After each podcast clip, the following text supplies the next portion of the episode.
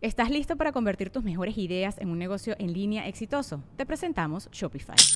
Tal vez no lo sabías, pero nuestro podcast More Than Mamis es un negocio y lo empezamos por supuesto para desahogarnos y hablar sobre la maternidad, no para convertirnos en expertas de ventas y del e-commerce. Así que sí, necesitábamos ayuda para vender nuestro merch y poner en marcha nuestra tienda. ¿Y cómo suena con Shopify? Llegó otra venta. Shopify es la plataforma de comercio que está revolucionando millones de negocios en todo el mundo. Ya seas un emprendedor desde tu casa o desde donde sea, Shopify es la única herramienta que necesitas para iniciar, administrar y hacer crecer tu negocio sin dificultades. Con Shopify puedo gestionar pedidos, envíos y pagos desde cualquier lugar, brindándote toda la información y estadísticas de tus ventas al detalle. Regístrate para un periodo de prueba con tan solo un dólar al mes en shopify.com barra sonoro, todo en minúsculas Ve a shopify.com barra sonoro para llevar tu negocio al siguiente nivel. Shopify.com barra sonoro.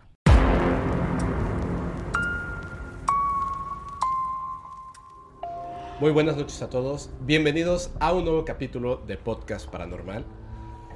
Hoy tenemos una edición, segunda parte, muy especial, porque además de tener la visita de mi queridísima a la bestia, Alecita Quijano, vamos a tocar la segunda parte de un tema que a muchos estaban esperando, muchísimos estaban esperando, la segunda parte de la base de dulce. Pero antes, ¿cómo estás, Ale? Yo estoy muy bien, ¿tú cómo estás? Bien, también muy bien.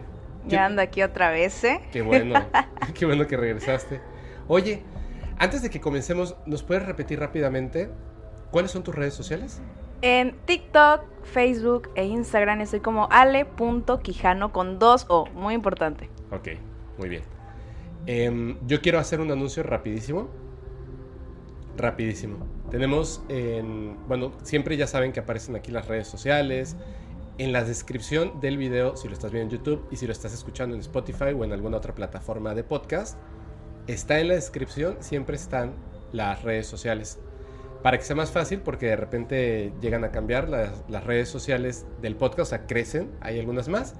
Tenemos una página de internet que es paranormal.fepo.mx, donde pueden ver todas las redes sociales, pueden ver los enlaces directos a cualquiera de las plataformas favoritas donde escuchen el podcast.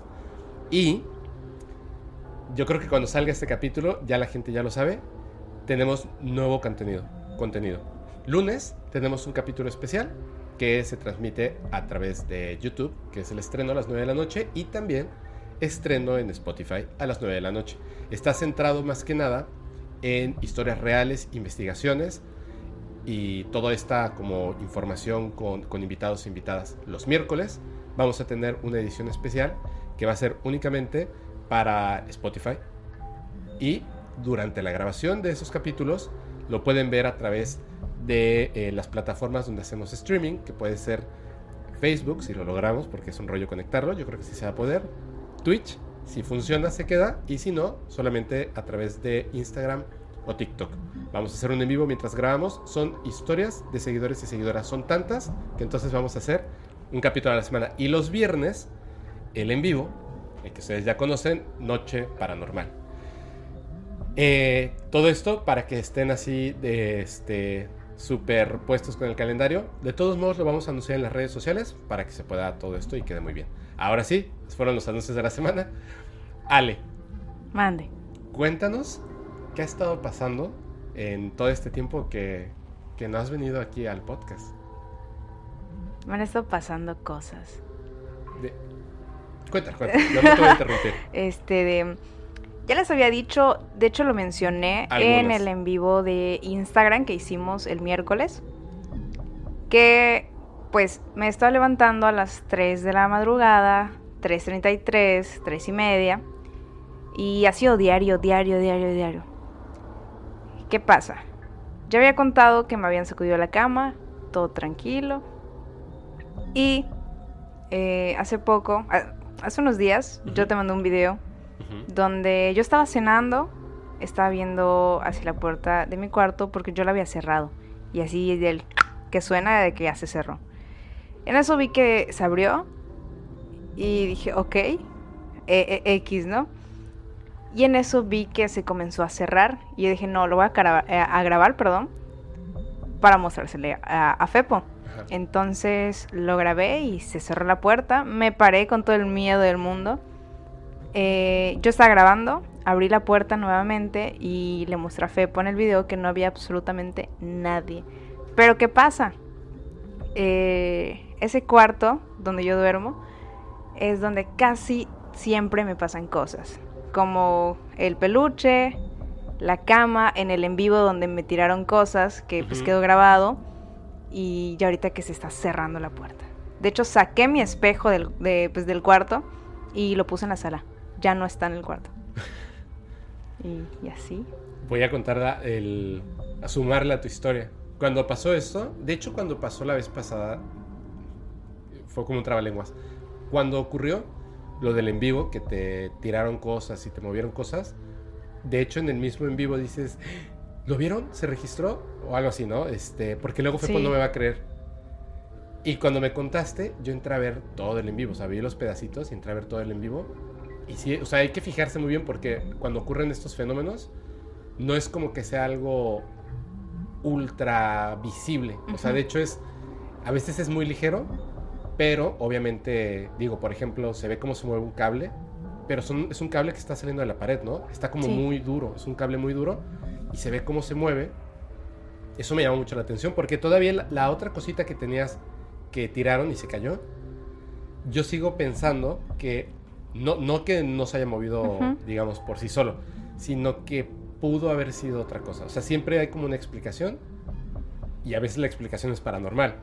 Pero siempre hay que descartar antes las otras. Pero que te haya pasado un en vivo dos veces cuando estás hablando de cosas paranormales es muy intrigante. Ese día, que lo que estaba contando, aparte de que le movieron la cama, aparte de que te jalaron de los pies y te estaban sacando de tu cuarto. Además de eso, porque te sacudían la cama, ¿no? Muy sí, así, así como tal cual las películas del exorcismo, perdón. así horrible, horrible. Pero ojo, antes de eso, eh, yo estaba con mi teléfono y ya cuando me iba eh, a acostar a dormir, pues lo dejé sentado y me quedé viendo la ventana. Y fue cuando vi como una cabeza que yo dije, es un tubo, le intenté buscar una explicación lógica. Porque estaba sin los lentes. Sí, no, pues no tenía lentes, ¿no? Y yo no veo, de hecho ahorita no los tengo. este, y pues yo me lo quedé viendo, pues pensando que era un, un tubo que está saliendo de ahí. Y de momento se mete. Y yo ah, no Sí, y en eso yo iba a agarrar mi teléfono, pues para grabarlo, para mandártelo, y, pues ya no se, pues se volvió a asomar. Esa misma noche fue cuando me movieron horrible la cama. Dos veces. ¿Como a las 3 de la mañana pasó eso de que te movieron la cama? Muchas horas después. No, no, no, no, no. O sea, primero viste eso que se asomó por la ventana. Sí. Luego me acosté a dormir. Te acostaste a dormir y a las 3 de la mañana te empezaron a sacudir la cama. Exactamente. Te despertaste por el porque se estaba moviendo. Sí, pero pues yo dije, tal vez es mi sueño porque hasta para eso estaba soñando con, duendes, eh, con duendes, hazme el favor. Este de, y me la sacudieron y yo dije, chance yo me levanté eh, brusco o me mareé, X o Y, ¿no? Me quedé viendo la pared y fue cuando otra vez el... Y yo de verga, verga, y me paré y me fui con mi hermana. Y es eso, yo con mi hermana, o sea, sí hablo porque pues es mi hermana, pero como que no somos tan cercanas. Y yo fui a su cama y le dije, oye, me sacudieron la cama. O sea, ella estaba durmiendo así privada y la sacudí de, oye, me acaban de sacudir mi cama y me acosté con ella y me, y me abrazó, me empezó a acariciar. Y yo estaba eh, respirando así de... Porque... Tenías miedo, ¿no? A mí lo que me da miedo no es verlo, te repito los sonidos. El, de la cama, en el envío incluso, pues cuando se cayó no, no fue fuerte el sonido, entonces me paré, lo recogí, pero el del cable sí sonó feo y en el envío se ve como hasta brinco y guay. Sí, yo veía tu cara y dije, está muy asustada. Sí. entonces, pasa después lo de la puerta.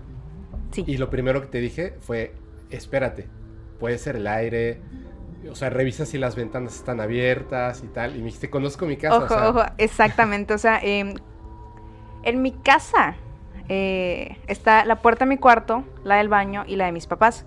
Cuando hay viento, porque se ha sucedido, eh, la, la puerta que estaba enfrente estaba abierta, la del baño estaba cerrada y la de mi cuarto yo la había cerrado, se abrió y dije, fue pura casualidad no la cerré bien y ya cuando se volvió a cerrar, normalmente con el viento cuando se cierra mi puerta, se cierra la de mi papá. Así, o sea, suena y ¡pam! Por el viento. Pero esta vez no fue así. Entonces, como ya me viene sucediendo eh, estas cosas, yo ahorita pues ya dejo los dulces en mi cuarto para los duendes, como me aconsejaron. Su ofrenda. Este, tengo dos velas, eh, una roja y una blanca. Prendo la vela blanca, pongo el vaso de agua, tapo mi espejo, pero ya el espejo ya lo saqué, de plano, ya está fuera de mi habitación. Wow. Sí. bueno, estaba, pasó eso, ¿no? De que estaba eh, me manda el video y le estaba diciendo yo que a lo mejor era el viento, que revisara y tal. Y me decía, le, es que nunca me crees, nunca me crees. Le digo, no, sí te creo, pero es que no podemos simplemente eh, decir, sí, es, un fantasma, es un duende y tal. Y yo estaba como que conversando con ella al respecto de, que podían ser muchas cosas. Cuando de repente estaba, de hecho yo estaba en esta habitación porque estaba editando eh, video del podcast y de repente escuché un pero fuerte. Y lo primero que hice fue voltar a ver a mi perrita, siempre está conmigo, y estaba echadita. Entonces ella se me quedó como, como viendo y te dije, espérame, te mandé un audio creo, ¿no? Sí. Y te dije, espérame porque acaba de sonar algo muy fuerte dentro de mi casa y definitivamente, o sea, eso no fue algo que... Conozco los ruidos de mi casa. Entonces salí a ver y estaba yo, mientras salía, que estaba hablando con Ale, yo estaba pensando, que todo tiene que tener una explicación lógica y es una simple casualidad. Cuando llegué, pasé a la cocina, a la sala, etc., entro a mi cuarto y en el piso estaba el control remoto del aire acondicionado. Y un control remoto de un aire acondicionado, para los que nos escuchan y a lo mejor no viven en una zona de calor como lo es eh, eh, Mérida aquí en Yucatán, yo creo que es más pesado que el, el, control remoto de una pantalla. Sí, el normal. Y es más pequeño. Entonces, no estaba en algún lugar que se pudiera caer. Literalmente, yo siempre dejo el control del aire acondicionado en medio de la cama. Mi cama es muy grande y yo duermo a la mitad. O sea, yo utilizo la mitad y siempre lo dejo en medio para que en la noche, cuando quiera prender el aire, solamente palpo con la mano, tomo el, aire, el control del aire y, y lo enciendo, ¿no? Entonces, cuando cae, bueno, perdón, cuando lo escucho y llego y lo veo en el piso, le tomo una foto y se la mando enseguida y esto es, esto es una de las cosas que son bien raras. Yo no tengo manera de comprobar que estoy diciendo la verdad. Tú me conoces. Sí. No me inventaría eso. O sea, escuché el ruido, salí y estaba en el piso y yo dije, demonios. Y entonces le mandé un mensaje a Ale y le dije, Ale, me estás mandando duendes a mi casa. ya, ya no, no sé. Y en el en vivo de Instagram, que nos contaron una historia, super padres, conté algo, bueno, contaste lo de los duendes y tal, y al final contaron una historia que estaba muy fuerte. Estaba muy, muy fuerte. De hecho, dos de las historias pedí permiso para contarlas después en un programa especial, de los que van a ser los miércoles, porque son muy, muy, muy buenas y, este, y súper terroríficas. Y yo dije de broma, malditos duendes. Y hasta en el chat empezaron a poner, no, no, lo digas. Exacto, o sea, si, si existen por ahí, tienes que respetarlos. Yo pensaba que era algo meramente de la cultura mexicana, los aluches.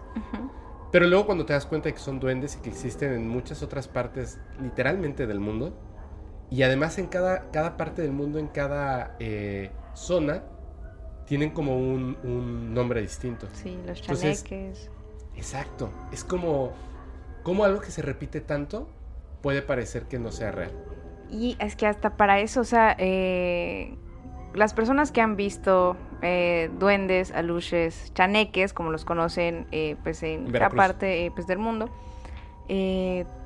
todo coincide. O sea, son características similares, por no decir iguales. Todo calza. Y es como que de verdad creen que no existen. O sea, lo repito, yo, yo sí creo fielmente de que existen, me lo han demostrado y me siguen fastidiando, jugando. Voy a, voy a decir algo rápidamente. Esta historia ya la contamos. Ya la conté en un en vivo. Eh, bueno, la narré en un en vivo. Ya mostré dos veces el video. No voy a entrar en detalles. La, o sea, supongo que mucha gente debe saber que aquí en, en México se está construyendo un tren que se le dice el tren Maya. Literalmente pasa por la zona Maya, o sea, llega hasta Guatemala, si no me equivoco, y, es, y recorre Yucatán, Campeche, Tabasco, etc. En este recorrido, una persona que trabaja en el tren Maya me mandó un video que no tomó él, que tomó otra persona, donde se ven unos duendes. La, cuestión es esta, en el video se ven lejos los duendes a contraluz y uno podría pensar que son un montón de cosas. En la historia que él, que él narra, se baja del camión porque ve los duendes que están ahí, o sea, están ahí parados, y entonces en ese momento él dice, tengo que tomar evidencia de esto. Justo me contaba al principio de su historia que él con el primer pago que le hicieron de estar trabajando allá, porque él es de una comunidad pobre, eh, se compró un celular bueno. Entonces se bajó con su celular y se acercó, o sea, mientras se acercaba a los duendes, que estaban como bailando, como jugando en círculo, estaba eh, colocando la cámara de video y empezó a tomar video. Pero ya estaba muy cerca de los duendes. Entonces, cuando él empieza a tomar video muy cerca de los duendes, dice que había como una, una sensación como de, de, energía tan fuerte que la sentía en la cabeza y alrededor, que le, o sea, dejaba de escuchar todo por la estática, digamos, en su cabeza, y el dolor de cabeza se hizo Intenso. intensísimo conforme se iba acercando a ellos, y su celular, en el momento en el que le dio grabar, era como si la cámara no pudiera enfocar a los duendes. Estaba borroso, borroso, borroso, y de repente se desmayó. Cuando se desmaya, una persona se baja del camión y empieza a gritar. O sea, le dice, ¿estás bien? ¿Estás bien? Que ni se escucha porque está el de los camiones. Y entonces se queda como pensando, ¿qué voy a hacer? No, o sea, voy hacia donde está él. Este, Pero están ellos. ¿Qué hago? Etcétera. Y el que se queda dentro, que están tres personas en la cabina del camión, saca su celular y desde dentro del camión graba. Y en ese momento los duendes se van. Eso es lo que está del video. Por eso no, no tenemos la toma cercana de los duendes. Pero hay otra cosa. Aunque es lejana la toma, sí se puede medir que no Sí. es algo grande, ¿no? O sea, es muy pequeño para ser humano. Uno. Dos, tiene muy poca calidad el video. Si es, o sea, si es en una construcción del tren Maya. Y lo más importante, esta persona que se acercó demasiado, su teléfono literalmente, adiós. El que se bajó del camión, que se acercó un poco para socorrerlo a él, que también traía su celular, el celular murió. Es como si ellos pudieran, estos seres, no fueran exactamente, absolutamente físicos como nosotros, sino que tienen como una pequeña relación con esa otra realidad que está llena de energía. O sea, eh, la bomba atómica es la separación de un átomo. Entonces, es como si, si al romper el tejido de la realidad, de esta física que existe, la energía contenida del otro lado es súper potente.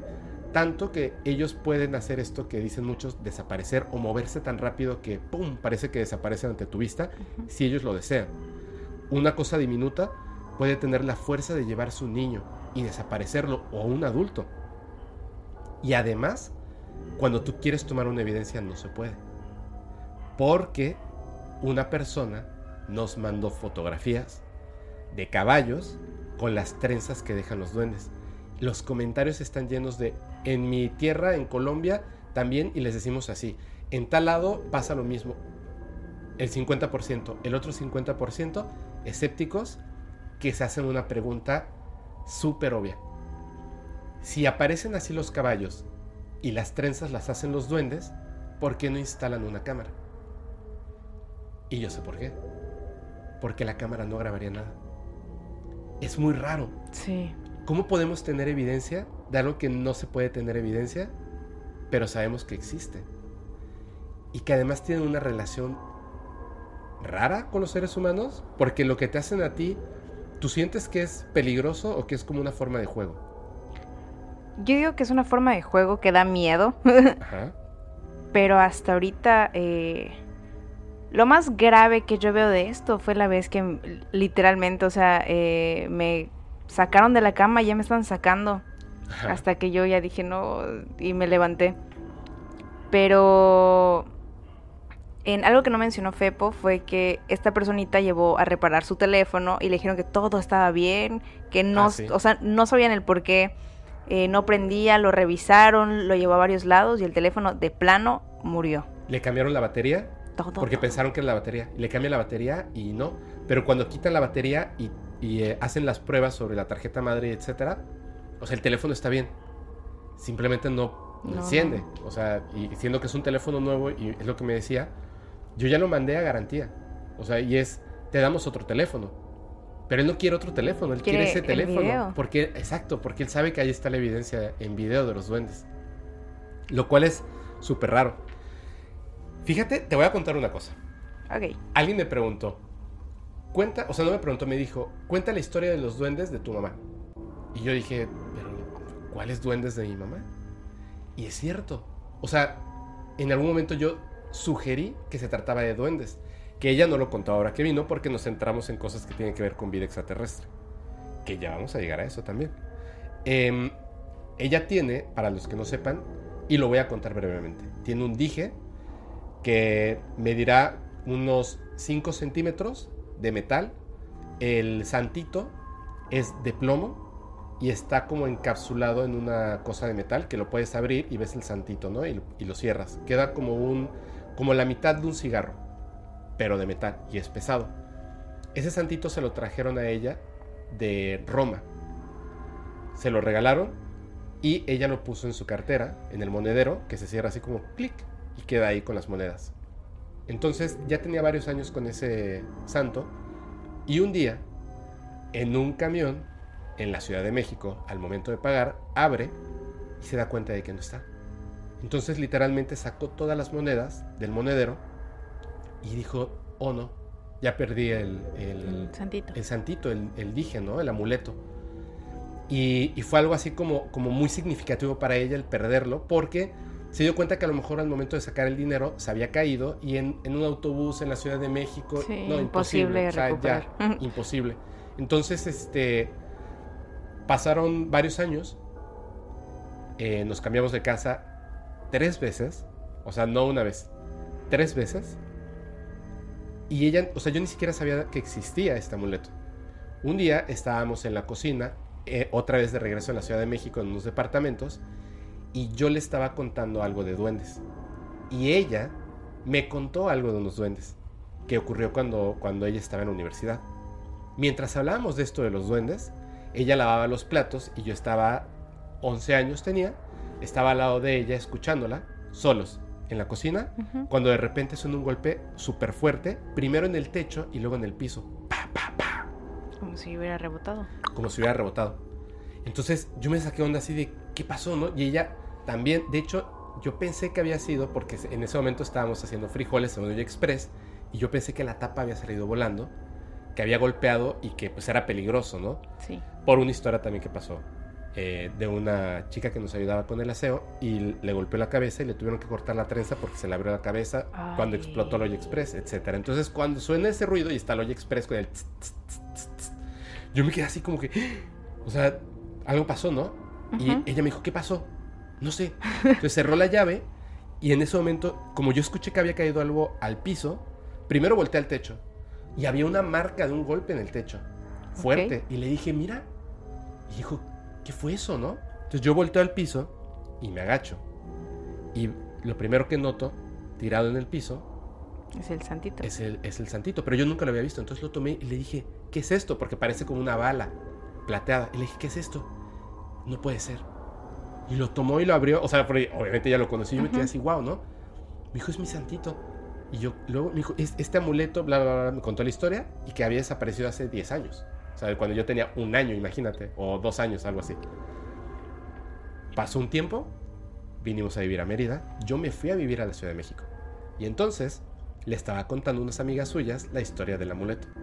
Les cuenta la historia del amuleto, lo que pasó, estaban hablando de cosas paranormales, etc. Ya cuando a mi mamá y sus amigas, cosas paranormales. Están hablando y de repente les dice, a ver, queremos ver el amuleto, sí.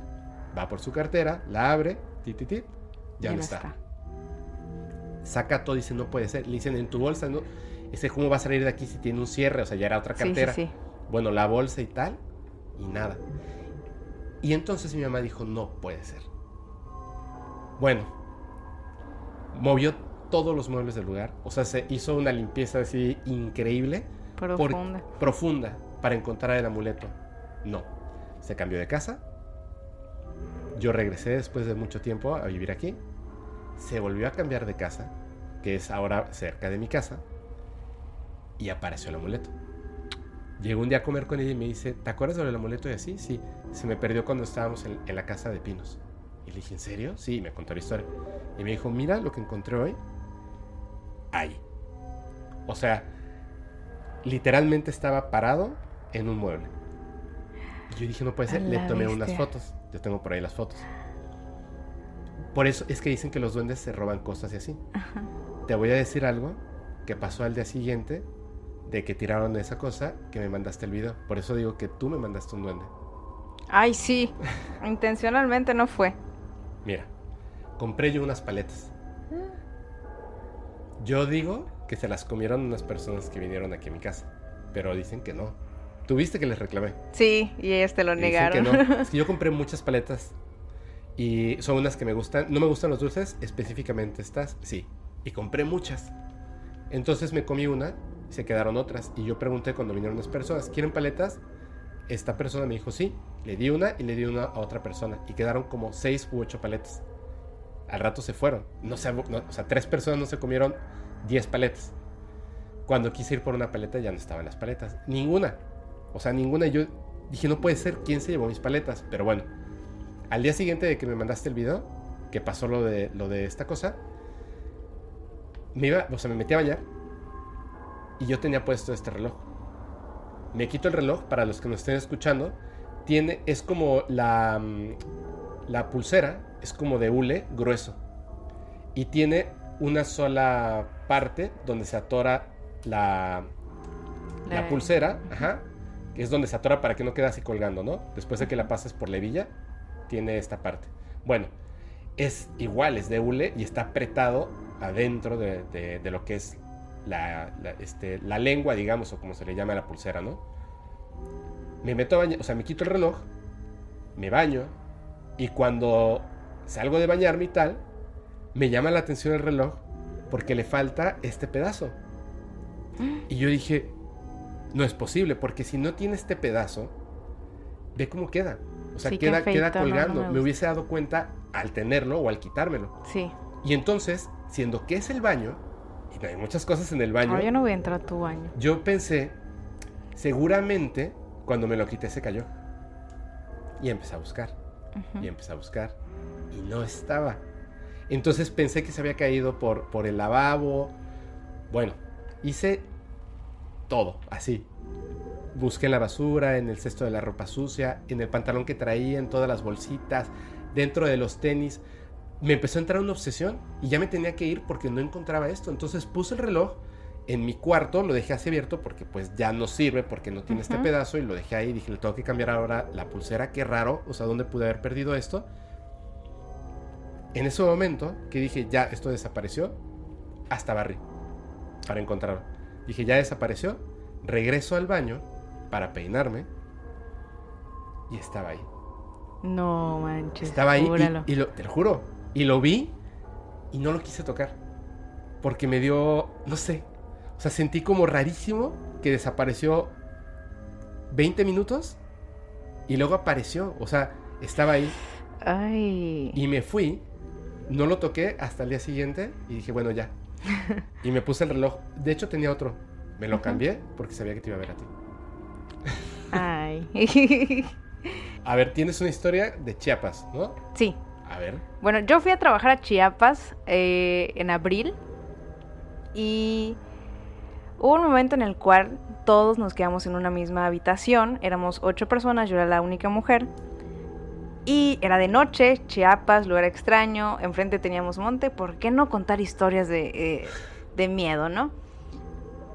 Pero un amigo mío me contó Ah, porque yo estaba viendo el podcast y un amigo, un amigo me dijo que lo quitara porque le da miedo. Y yo, no manches. Entonces lo quité y empezamos a hablar entre nosotros. Yo le conté mis historias de los duendes y él me contó una que le pasó. Bueno. ¿De duendes? Sí. Bueno, lo que él eh, piensa que pues fueron duendes, aluches, chaneques. Claro. Este. Él estaba con una amiga y en eso se abrió la puerta, pero te repito, la puerta estaba cerrada, él asegura que estaba cerrada y estaban en el comedor pues platicando y se abrió la puerta. Él jugando dijo, pasa Juanito, jugando. Y es lo mismo con insultar a los aluches, es como que ya la turbo, ajá. Porque le este estás dando el permiso. Ajá, entonces él le dijo, pues pasa Juanito, no lo vio mal ni nada así. Bueno, desde que le dijo el pasa Juanito, eh, se le empezaron a desaparecer cosas, le, le movían las cosas eh, del lugar. Ajá. Y en una de esas, em, él tenía su teléfono, él iba a salir porque pues tenía ensayo. Y fue a buscar el teléfono donde lo había sentado en una mesita y el teléfono no estaba y él ya se tenía que ir. Y dijo, yo no me puedo ir sin mi teléfono. Entonces empezó a checar todo, o sea, abrió cajones, sacó todo, checó absolutamente todo, limpió su cuarto, o sea, ya lo dejó hasta ordenadito y el teléfono no apareció. Ya era tanto su desesperación por la hora, porque pues ya tenía que llegar a ensayar, que se fue, regresó y abrió su cajón para sacar sus cremas y el teléfono estaba ahí. Pero, te repito, el cajón, todos los cajones los checó, sacó todo y todo, ¿no?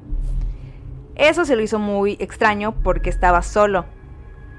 Sin embargo, eh, se le empezaron a desaparecer cubiertos, cucharas, tenedores, eh, vasos y todo, o sea, todo, todo, todo. Y aparecían después de tiempo en lugares extraños, como abajo de la almohada, o sea, cosas muy, muy raras, que qué va a ser un tenedor abajo de una almohada, ¿no? Exacto. Y se lo contó a una amiga, esta amiga le dijo que posiblemente sean aluches, y fue cuando él eh, compró dulces, como yo estoy haciendo ahorita, y él dijo, no los voy a contar, porque si los voy a contar me, me va a dar miedo ver el, pues cuántos quedan, ¿no? Entonces él puso una cantidad grande de dulces, los dejó ahí y con el tiempo vio que los dulces empezaron a disminuir y a disminuir y a, disminuir. Desde que le puso ese tipo de ofrenda, no le volvieron a mover las cosas. Pero ojo, esto a mí me pasaba en la casa de mi abuela y yo platicaba con ellos. O sea, era como que... ¿Cuándo estabas chica? No, no, no, no, no. Ah, tendrá unos tres años. Pero tú de broma decías que, No, no, no, no lo decía de broma. Porque pues yo tenía mi teléfono, lo dejaba en la mesa y yo antes me quedaba sola. O sea, toda la tarde estaba sola. Pues yo comía, iba al cuarto y a mí se me olvidaba que el teléfono lo dejé sentado. Entonces yo volvía y mi teléfono no estaba. Le intentaba buscar eh, pues, soluciones lógicas, revisé toda la casa, eh, la cama donde estaba. Y como ya me venían pasando este tipo de cosas, fue como que yo platicaba sola en la casa de, ok, ya sé que tienes mi teléfono, no seas malito, yo te voy a dar algo, pero regrésamelo porque sí me hace falta. Entonces iba a la tienda, compraba paletas, las dejaba ahí, me encerraba en el cuarto, calculaba eh, una hora, salía, la paleta no estaba y estaba mi, pues, mi teléfono. Y así me la pasaba, o sea, te lo juro. Así es el intercambio. Sí, pero me daba miedo salir y que está ahí agarrándola. Ay, no sé. Mira, dicen que son muy territoriales. Entonces, no, no es algo malo. O sea. Sí, pero esa es mi casa. Um, todavía tengo que hablar con una persona. Es que. Ojo. No, no de. No de el aluche vivo. Tengo una foto de la creación de un aluche. Un duende. Tú sabes que aquí lo contó de hecho el documentalista, eh, en, este, en, este, en estos lugares del sureste mexicano, literalmente no es que estén ahí los aluches, sino que previamente alguien creó una aluche. Es como la leyenda del golem de barro. Los hacen de barro. Sí. Yo sé que también los hacen del centro del elote. los tallan en forma como de una personita y luego los entierran hacen, obviamente tienen que hacer ahí un, ritual. Un ritual y etcétera. Lo tiene que hacer un, brujo o bruja. Los entierran y luego ese aluz crece en esa tierra. Y en esa tierra, este, pues se, llena de aluches. sí, porque eh, pues mayormente así hacen los campesinos que tienen eh, sus, pues, sus sembradillos. Eh, siembran el, pues a la luz y les cuida Sí, los. Sí, que, y hay personas que aquí cuentan que, por ejemplo, pasan, es que donde voy a ver lo, del Nahual, literalmente estas personas tienen un terreno donde tienen ahí unas, eh, un plantío de, alguna planta este, productiva, pues, y tienen aluches. Entonces cuando tú pasas caminando en la barda cerca del terreno, te avientan piedras o te orinan por encima de la barda. Te orinan por encima de la. Manches. Eso, eso cuenta él, ¿no? Eh, nunca los ha visto, o sea, solamente cuenta esas historias. Bueno, él, quizás sus papás sí les tengo que preguntar. La cuestión está en que me mandaron una foto de un terreno donde sabían que había luces y no podían vender el terreno y otras cosas porque la luz está protegiendo su tierra. Sí. Entonces tenían que encontrar la luz y sacarlo. Y lo encontraron y lo sacaron y me mandaron esa foto y es impresionante. Solamente que todavía no tengo el permiso de mostrarla, pero sí, sí lo voy a tener porque eh, es intercambio vamos a tener como más información al respecto, ¿no? Tiene que quedar muy bien. La cuestión está con esto de los aluches y, y, los duendes, en que tienden a ser juguetones, pero son, es que no son, creo yo, que no son un ser humano. No. Entonces, su forma de ser juguetón a lo mejor es como si alguno de ustedes ha tenido un gato, tú juegas con el gato y a veces el gato te lastima con sus uñas y, y sus dientes. Sí. Pues él no sabe que tú no tienes un pelaje y que que eres muy delicado, ¿no? Te ves muy grande para él y, y no mide su fuerza. Igual un duende o una luz, pues posible, creo yo, ¿no? Yo no creo que esas cosas sean malas, yo creo que son buenas. De alguna manera les gustan estas cosas como los dulces, les gusta el tequila, les gusta... Los cigarros. La, los cigarros, la baraja. Si tú crees que tienes una luz o un duende en tu casa, más allá de espantarte, ir a que lo saquen y, y ofrendas, y, perdón, este exorcismo, esas cosas, aplica lo que hace Ale. Pones una ofrenda de dulces. Agua. Agua. Eh, a lo mejor le dejas un cigarro, le dejas un, un, poquito de tequila y piénsalo y dilo, ¿no? Oye, te estoy dejando esto, esto es para ti, espero que te guste y, y, tal. Si desaparecen las cosas o somos las hormigas que robamos tu comida o son los aluches. Como Pero, sea, te van a proteger tu casa, ¿no? No, adelante. Pero ¿sabes que me da miedo? O sea, bueno, en mi caso, este de ya te había contado, ya lo había contado en el podcast, que igual mis papás ven una persona igualita a mí, que no soy yo, que yo todavía no me he visto. ¿Vieron? Sí, o sea, mi mamá, mi hermana que de plano no cree en estas cosas, ya la vio. Mi hermanita la chica y mi papá, que pues son con los que vivo, ya la vieron a excepción de mí, que yo sí estoy esperando topármela, porque dicen que es idéntica a mí, ¿no? Pero que, o sea, ¿por qué mi miedo? Porque, ok, con lo que me hacen los aluches, digo, bueno, eh, posiblemente sí sean aluches, pero y si les dejo eh, la ofrenda y les digo, no, pues ven, este, pues es tuyo, ¿no? Y que no sea una luz y sea, no sé, un alma, un demonio, X o Y. Imagínate si me sigue molestando. Pero ya de una manera grave, porque no, igual en porque... un podcast conté que ya me agredió físicamente en el baño. Sí, pero eso era otra cosa, ¿no? Sí, pero ¿y si sigue en mi casa yo le estoy siguiendo dando cosas? No, no creo que quiera dulces. Ah.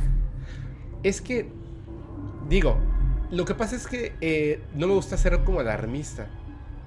Entonces, sí pasan cosas muy feas, pero en esas historias casi siempre tiene que ver como la culpa del ser humano, ¿no? O sea, no es que haya sido tu culpa, sino que hay personas que, que la verdad es que son malas y entonces por envidia o lo que sea, pues van y le pagan a otras personas porque te hagan un trabajo o que tienen la, la tía que sabe de brujería y le dicen, ay, es que me bajó a mi novio, ni era tu novio, pero ahí le avientas mala vibra, ¿no? Pausa, pausa. Sí. Este, igual, ya le había contado la primera vez que vine al podcast, lo recuerdo. Este, a mí ya me han hecho brujería, de hecho, ajá, me rezaron y toda la cosa. Y ah, mi... para quitártelo. Sí, pero eh, mi mamá fue por unas cosas de ella y eh, pues eh, esta mujer, porque era una mujer, le dijo que pues cómo me llamaba yo, que porque pues tenía tres hijas y que la del medio, que soy yo, estaba en un peligro enorme. Entonces esto de... Eh, le mostró la foto de las tres. Yo y mi hermana, la mayor, eh, mi hermana parece más chica que yo. Uh -huh. Entonces ella dijo, no, por si las dudas, pues ahí están las dudas, a ver, elige cuál crees tú, ¿no? Y, este, y le dijo que a mí y que eh, el trabajo que me habían hecho era para matarme, así. Madre. Y hubo un tiempo en el cual yo estuve feo, tú lo sabes. Uh -huh. Y sin embargo, pues con todo el trabajo que me hicieron, me velaron, me, me taparon absolutamente todo, se me quitó. Y ahorita estoy usando las runas de protección y cosas así es, es eso de que la brujería es No toda, por supuesto, la mayoría es como la repetición. Dicen que es mm, simpática, la palabra es esa, pero no es que sea simpática, como lo que reconocemos como algo gracioso, sino que es el espejo de la vida. Por eso cuando una persona, una de las, de las brujerías más sencillas es el amarre, o sea, lo que se conoce como el amarre, y literal se llama amarre porque amarras a la persona a ti. Hay otras brujerías, otros tipos de brujería donde a las personas algo que los represente, como puede ser una fotografía, eh, prendas, cabello y tal, lo ponen en un como muñequito y luego ese muñequito lo entierran para que muera la persona. O lo ponen en un vaso eh, lleno de alguna bebida alcohólica, por ejemplo cerveza, y luego lo ponen en el congelador para que la foto se quede congelada dentro de la cerveza y esa persona se quede congelada en el alcohol, o sea, lo vuelves alcohólico. O sea, hay un montón de cosas, pero e, es que es aquí que es una cosa bien importante, que es lo que me decía Isabel la vez pasada. Yo sí sabía que alguien, no es que me hubiera hecho un trabajo como tal, o posiblemente sí, pero simplemente eh, la cuestión de yo quiero que tú estés conmigo. Y como eso no iba a pasar, la, la desesperación, la... Híjole, los lleva, lleva a ciertas personas a cosas malas. ¿Te puedo contar algo? Sí, claro. Mira, esto a ti no, no te lo he contado, pero me pasó hace poco, ¿no? Este, y fue algo que en el momento dije, X, eh, son cosas mías, pero ya llegué a sentir en ese tipo de desesperación, que yo no me desespero fácil, y menos por cosas así, que era como que ya no puedo más, o sea, de verdad, ¿qué pasa? Últimamente ando muy espiritual. Y pues estas cosas me están ayudando en mi camino porque pues no han dado bien, X o Y, ¿no? La cosa es que hay una personita que no voy a decir nombres así de plano, que eh, este de, no la venía pensando, lo mencionaban y me daba X, así X, o sea, ya era un tema muerto, algo que no me causaba absolutamente nada. ¿Qué pasa? De un día para otro, yo empiezo a sentir una cosa en el pecho que solo sentía con esta persona. No, no es como eh, la típica presión que sientes cuando tienes ansiedad y sientes un peso acá. No, no, no, no. Es una cosa que no puedo explicar. Pero solo la sentía con esta persona. De verdad. Entonces yo pienso, eh, eh, empiezo a sentir estas cosas y era como que es mi ansiedad. Y, intentaba, eh, no había asimilado que esto solo lo sentía con esta persona. Hasta que empiezo a tener pensamientos de búscalo, llámalo, no sabes si está bien. Empiezo a soñar con él y ya cuando empiezo eh, a soñar con él yo despierto llorando. Y ya fue en ese grado de desesperación, de no poder sacarlo de mis pensamientos, de no poder dejar de sentir esto que sentía y, mis pensamientos y esta cosa que sentía era de búscalo, eh, mándale mensaje eh, y pregunta por él, ¿no? O sea, era una desesperación tanta de buscarlo, aunque yo no, yo no quería hacerlo. O sea, de plano no quería tener contacto con esta persona, en lo absoluto. Pero ya la desesperación que sentía no pudo más. Y estuve a nada de mandarle solicitud, pero dije, no, son cosas tuyas seguí así, seguí así. Una semana estuve con esa desesperación porque me estaba conteniendo hacerlo. Hasta que dije no. Entonces le mandé mensaje. Mensaje. Y pues fue un audio que pues yo le dije, oye, pues eh, no te busco para nada más para saber si estás bien. Pues me ha estado pasando esto y esto y esto. No sé si me hiciste algo, pero mi pregunta es, eh, ¿estás bien? ¿Cómo has estado? Solo contéstame esto y no te vuelvo a molestar. Y efectivamente, me contestó, sí estoy bien, eh, pues tengo unos problemillas, pero X, ¿no? No le contesté. Desde que mandé ese audio, ya no lo pienso, ya no siento esa desesperación y esa presión. Eh, pues se lo platiqué a personas que me dijeron que posiblemente me estaba haciendo un amarre, me estaba manifestando o cosas así, porque te repito, venía meses sin pensar esta persona, lo podían mencionar y no sentía absolutamente nada, nada. Y de un día para otro, literalmente, de un domingo a un lunes, empiezo con esta cosa. y ya. O sea, eh, ya pues al mandarle eh, el mensaje que, que pues en mi cabeza y esta cosa que sentía era de búscalo, pregúntale cómo está. Sí, es como una, manifestación. Sí, y ya, ya no lo siento. Pero, pero ve, o sea, traes unas, unos dijes y estas cosas de protección, está bien. Me contaste igual los mojitos, etcétera. El, el, asunto está, que, que era lo que te decía, yo también empecé a sentir estas cosas que no estamos hablando de la misma persona. Yo estoy hablando de una mujer, tú estás hablando de un hombre, ¿cierto? Sí. Ok. Em, yo me di cuenta de que esta persona, pues, ya había pasado de como a ese punto de que se autohumilla y como no hubo como una juego, respuesta. Ajá, una respuesta de mi parte, pues se molestó, ¿no? Obviamente. Y, eh, y ya, y coincidió muchas cosas. Yo sabía, ¿no? O sea, yo sabía como que eran era muy obvio que, había sido esta persona y no le tomé mucha importancia. Simplemente las cosas empezaron a salir mal, muy mal, muy mal.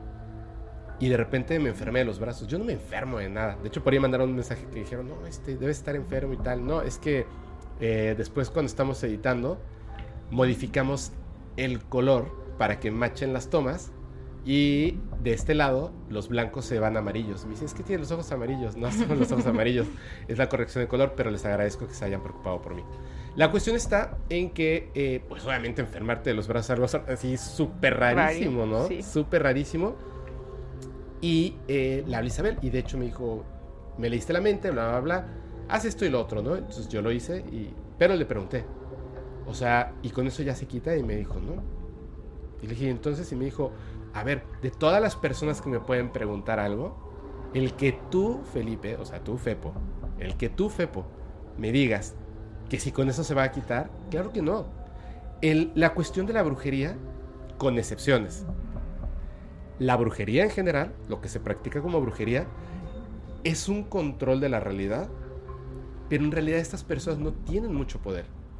Tú crees que ellos tienen mucho poder, y como tú crees que este brujo o bruja tiene mucho poder, tienes tanta fe y tanta necesidad de hacerle daño a otra persona, porque siempre es daño, que ocurren cosas. O sea, es como si, si yo voy y cuando sales de tu casa te choco el coche. O sea, yo no fui, fue el coche. Ajá, pero ya no llegué a tiempo al trabajo y etcétera, etcétera. Sí. Entonces, no es, no es algo bueno, pero sí te detiene, te pausa la vida un momento. Y me dijo, tú y solo tú puedes cambiar esto con el poder de tu mente. Tú, por ejemplo, decidiste hablarle y ya se acabó. Pero igual él sigue haciendo su trabajo. ¿Me entiendes? Él sigue pagando para que te hagan el amarre. Pero como tú ya te convenciste que con eso ya está, con eso ya está. Tú, Ale, eres más poderoso que cualquier brujo o bruja que pueda ver esta persona. Claro. Y yo soy más poderoso que cualquier brujo o bruja o lo que sea que pueda esta persona hacer o con la persona que pueda ir. Y esa es la verdad. Entonces, de hecho, fui hace poco que me leyera las cartas Isabel. Sí, sí, me A mí no me gusta que la gente me, lea las cartas, ¿eh? Solamente tres veces en la vida me han leído las cartas. Una vez fue mi madre, otra vez una santera, que lo conté aquí, y la tercera, Isabel. Ah, una vez uno más, pero si no cuento. Y la tercera, Isabel. Todas las cosas que me dijo, todas las preguntas que hice, todas, yo ya sabía la respuesta. De hecho, yo creo que mis preguntas eran las más marcianas del mundo. Me decía, ¿qué preguntaste? Y yo tal cosa, no sé ni de qué estás hablando, pero bueno, esto dice en las cartas. Y me decía, sí, le decía sí. O sea, seguro, le decía sí. O sea, es que de hecho yo ya sabía la respuesta, solo necesitaba la confirmación. Solo necesitaba la confirmación. Y hablando con ella, una de las preguntas, porque muchos invitados traen pulseras y cosas, le dije, de preguntar las cartas. Necesito protección, o sea, amuletos o algo, porque la gente viene. Y hasta Isabel se me quedó viendo con cara así de, no, o sea, no sé qué van a decir las cartas, pero la respuesta es no. Tú no lo necesitas, porque tú estás convencido de que tienes el poder. Ese es el poder, estar convencido de que tienes el poder. Entonces, ¿quieres tener un amuleto? Sería más bien la pregunta que yo te hago a ti. Y yo me quedé pensando y dije, quizá. O sea, quizá el hecho de que veo que la gente los tiene, quizá me haga sentir más seguro. Y me dijo, bueno, ¿vas a hacer esto? En lugar de comprar un amuleto, tú vas a hacer esto me abre las cartas y literal lo que acaba de decir salió en las cartas, previamente antes de, abrir las cartas, ¿no? Fue muy, muy extraño. Me dijo, ¿ya ves?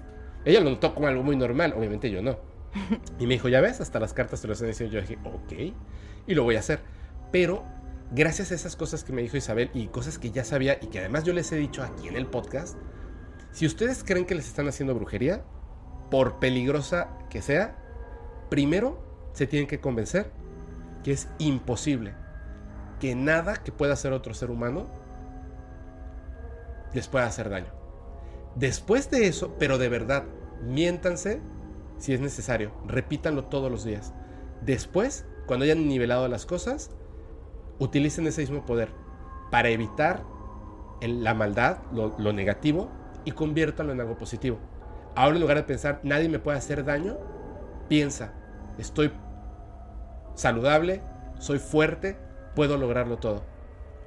Haz brujería en tu vida, en, en tus pensamientos y tal, de manera positiva. ¿Qué clase de persona acude con una bruja o un brujo y le dice, quiero que esa persona se enamore de mí, independientemente de que destruya su vida? Quiero que esa persona no Ah. consiga trabajo. Quiero que esa persona se convierta en drogadicto, alcohólico, que muera, que pierda a sus hijos. Es que lo veo muy enfermo. ¡Qué bruto! Si ustedes conocen a alguien que haga este tipo de cosas, aléjense. Eso no es bueno. Aléjense. No del brujo de la bruja, de, De la, la persona. persona. que es capaz de pagar por algo así. Y además, qué bueno, qué bueno que la mayoría de los brujos y brujas son falsos, son charlatanes. Qué bueno que les quiten su dinero por malas personas. ¿Me entiendes? Que aprendan que ese no es el camino. O sea, lo negativo nunca puede ser el camino. Que cambien su forma de ver las cosas. Y regresando y saliendo de la brujería a los duendes. Por esa razón yo creo que lo que te pasó, que te hicieron mucho daño, pero estabas muy joven y no habías como a lo mejor conocido estos caminos de las cosas, no me habías conocido a Isabel, etc. Ahora si te pasara, creo que podrías salir de eso sin necesidad de otras cosas. Sí. Como lo que pasó con esto de que le hablaste y le dijiste, oye, ¿qué onda? ¿Estás bien? A lo mejor no se esperaba algo así, ¿no? O sea, funcionó, me hablaste y te contesto y luego ya no me vuelves a hablar, pero tú ya lo perdiste, tú ya soltaste eso Sí. que tenías. Pero ¿sabes qué siento que pasa? Bueno, eh, no voy a gener- generalizar, pero al menos a mí y a cierto grupo de personas con la que me llevo. Ok, tú lo has dicho, si yo estoy convencida de que yo me protejo, ¿qué tiene eh, el ser humano, eh, ser humano que, que yo pienso es que necesitas ver algo físico?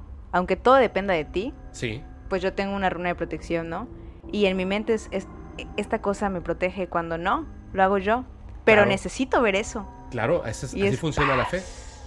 Es- Y claro, funciona. ¿Sí? Digo, en Los Simpson, Lisa le vende a Homero una piedra que con esa piedra no se acercan los tigres o los osos, una cosa así. Y le dice, pero eso es una simple piedra. Y le dice, ¿ves algún oso por aquí? Y le compra la piedra. ¿Me entiendes? O sea, es el- nosotros le damos el poder a las cosas. Sí.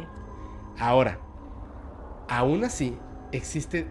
Por eso, porque estoy seguro de que en los comentarios este diciendo, no, pero ¿cómo? Si yo conozco que esta historia y lo otro y y allá. Vuelvo a lo mismo. De todo existen las excepciones. ¿Ok? Sí. Yo recibo cientos de correos electrónicos. Me mandan un montón de videos falsos y me dicen, esto lo grabó mi tía hace 15 días. Así, tengo 20 veces repetido ese video. Tengo 40 veces esa fotografía. Con historias distintas diciéndome, te juro que te estoy diciendo la verdad. No es cierto. Son cosas falsas. Entre todo eso, fácil 200 fotografías y unos 100 videos de ovnis que son el, el- el ovni, pues que se ve pequeñito en el video y tal, que voy a hacer en algún, to- en algún momento un compendio de todo esto, que está muy padre, pero no, no, es, no es la excepción, a esto voy. Ujú. ¿Cuál es la excepción? Algo como lo que le pasó, que lo he contado aquí, a Stan Romanek, al doctor este, Jonathan Reed, a Bob Lazar, que todavía no hemos hablado de él, de la persona que te voy a hablar hoy, que se llama Philip Schneider. Ellos son la excepción, pero somos millones de personas en el mundo. Millones, millones de personas. Es la excepción. Y en el caso de la brujería, la excepción no es al que le ocurren las cosas malas, al que le cayó la brujería. Esos pueden haber muchos y que tengan eh, desenlaces fatales y terribles. La excepción es el brujo o la bruja. Para que tú tengas el poder como brujo o bruja, nigromante, guay, chamán, como le quieras decir, para que tú tengas la capacidad de literalmente poner una brujería, un trabajo negativo en una persona, en su familia, en sus generaciones, que les causen pobreza, dolor, enfermedad, muerte, ¿cuánto poder debes de tener? Ese poder no lo obtuviste así de, uy, un día desperté y tengo el poder. Ya, este, acabo de descubrir que puedo leer el aura. No, esas personas les voy a dar un detalle nada más, porque este sí es un punto, como lo de la Ouija, al que no me gusta entrar. Porque sé que es real. Ya conté lo de, lo de esta persona que le puso brujería a una familia y eh, un trabajo y el niño tenía alfileres dentro del cuerpo. Es terrible eso. Imagínate el poder que debes de tener para generar alfileres dentro de una persona. Hay personas que generan clavos o animales dentro de, de una persona. O sea, cosas terribles, pero bueno. Hay un libro, voy a omitir el nombre, pero tiene que ver con el color rojo. Es uno de los libros que se dicen prohibidos y por acuerdo común decidimos prohibirlos. No es que la iglesia los haya prohibido o un gobierno. Por acuerdo común, incluso editoriales antiguas y tal, por acuerdo común, decidieron esto no. O sea, hay que perderlos de la historia. Solo puedes encontrar una copias de este libro buscándole muchísimo en internet o directamente en la deep web. En este libro te habla el camino de cómo en un proceso de siete años, si haces esto, siete años, puedes llegar a ser un, brujo de poder o bruja de poder. Tú dirás, ¿qué hay que hacer? Aparte de los ayunos, aparte de, de las lecturas, aparte de un montón de cosas, llegan puntos donde, por ejemplo, tienes que desenterrar a un familiar tuyo que tenga menos de una semana de muerto, tú tienes que desenterrarlo. Tiene que ser alguien cercano a ti. Con un cuchillo que previamente tiene que tener ciertas cosas, tienes que cortar la lengua del cadáver y comértela. ¡Ah! Y esto está a la mitad del libro. Las cosas que ocurren después. Ahora te digo yo, y es la pregunta. Solo para cerrar esto, piénsenlo y déjenlo en los comentarios. ¿Ustedes creen que el brujo de la esquina de su ciudad que lee las cartas o la bruja, pasó por esto, hizo un ritual de 14 años o 7 años, hizo todas estas cosas para tener poder y cobra 800 pesos? Obviamente no. Wow. Fuerte, ¿no? Demasiado.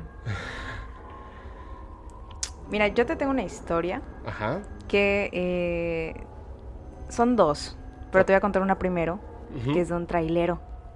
Bueno, esta persona, que es trailero, nos cuenta que hace cinco años, eh, pues estaba manejando en una carretera que se llama La Rumorosa. Ah, sí, La Rumorosa. Y este, y pues estaba manejando, ¿no? Era de mañana. Estaba claro, estaba amaneciendo y por ende pues estaba claro. Iba manejando y vio a una persona que le estaba pidiendo ray pero eh, pues por la forma en la que estaba vestida y por la forma en la cual pedía Ray, eh, él eh, pensó que era un trailero. Ok, o sea, era un hombre. Sí, pero por precaución ellos no paran. sin embargo, pues se paró más adelante, frenó y vio en el, pues en el espejo atrás y ya no había nadie. Sacó su cabeza para ver y ya no estaba, ¿no? No avanzó más que unos dos kilómetros y se volvió a topar con el mismo sujeto.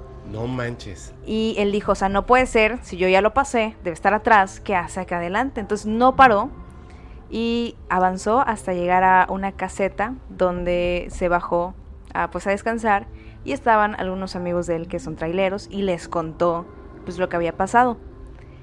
Sus amigos le dicen bienvenido al club y él no entendía el, el, el por qué le dijeron eso y ya estas personas le contaron que pues había un trailero que está pasando por esa ruta y justo en el lugar donde le está pasando tuvo un accidente. Entonces, eh, la mayoría de traileros que pasa por esa zona ve a la misma persona, pero hay traileros como este que no sabe la historia de, de que pues allá se accidentó y falleció.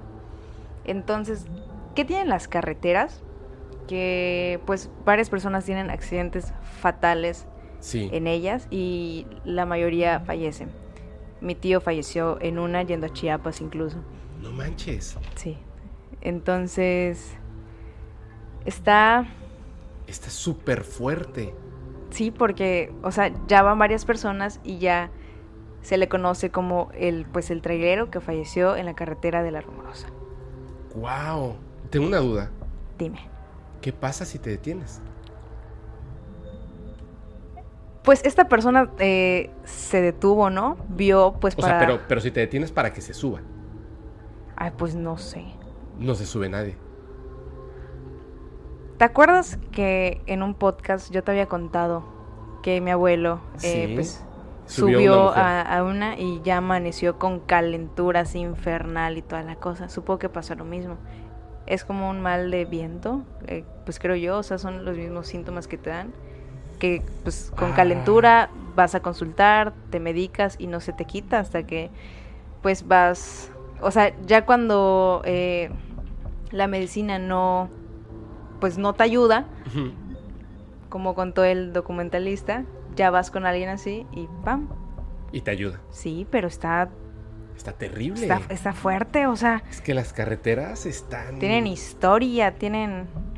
La siguiente historia es también de carretera porque me acordé de dos historias que me contó un chofer de un camión de estos como de pasajeros, o sea, que van de ciudad a ciudad. ¿Te cuento una rápido? Sí. Mira, eh, nada más contexto. Yo estaba estudiando cine, tenía unos amigos.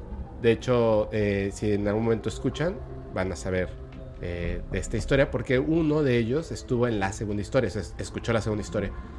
Fumábamos mucho. En el camino, pues obviamente no puedes fumar. Íbamos de la Ciudad de México a Acapulco. Uno de ellos tenía un departamento en un hotel, no sé cómo es eso, pero tenía un departamento en un hotel y nos quedamos en ese departamento. Dos amigas, dos amigos y yo. Cuando íbamos en el camión, había uno que fumaba muchísimo más que todos los demás, pero era de noche. Era, no sé, creo que nos fuimos de madrugada para llegar a- temprano o algo así. Y, y me decía, voy a abrir la ventana y voy a fumar. Y le dije, no, o sea, ¿cómo crees? Se va a meter todo el humo y nos van a bajar a todos, ¿no? A los cinco monos allá a la mitad de la carretera. Y le dije, ¿por qué no vas? Hay una puerta que divide al chofer de la gente. Sí. Tócale y pregúntale si puedes fumar. A lo mejor te abre la ventana y como está cerrado, te deja. Y se paró y fue y fumó. Y entonces cuando regresó, me dijo, o sea, bueno, nos dijo, si quieren fumar, ya le dije y nos da chance, ¿no? Y así pues platicamos con él un rato y todo, ¿no? Entonces dije, ah, pues yo voy. Entonces fui. Dije, oye, ¿sí puedo fumar? Sí, pásale, pásale. Y me abrió la ventana y me senté, o sea, no me senté, estaba parado yo fumando y le dije, oye, este, para hacer plática, ¿no? Porque pues el cuate Sí. va ahí manejando y la pregunta de siempre le dije, oye, ¿tú, tú has visto un ovni o algo así paranormal? Y me dijo, no he visto ovnis, pero sí tengo unas experiencias terribles. Eh, cuando él empezaba como chofer, antes de ser de, de pasajeros, tenía un, un tráiler o una pipa, no me acuerdo, que manejaba por esas carreteras. Entonces iba un día en la noche, eh, él iba con, con una persona, o sea, viajan en pareja, en aquel entonces, bueno, eso me decía, que viajaban en pareja, y se turnaban. Uno manejaba, el otro dormía y al revés, así, ¿no? Para aventárselo todo en un, en un solo recorrido, eran muy largos. Entonces, él estaba manejando y su compañero iba dormido. Cuando vio que en, en una curva, o sea, ya desde lejos estaba viendo, vio a una mujer que estaba en la curva moviendo los brazos para que se detuviera. Entonces él, pues obviamente ve, ve a una mujer, Sí, frena. se frena y, y el otro le dice, ¿qué onda, no? Así le dijo, no, no te- espérate, espérate, ¿no? Quédate aquí. Entonces el otro pues se quedó así como medio despierto ahí a ver qué pasaba.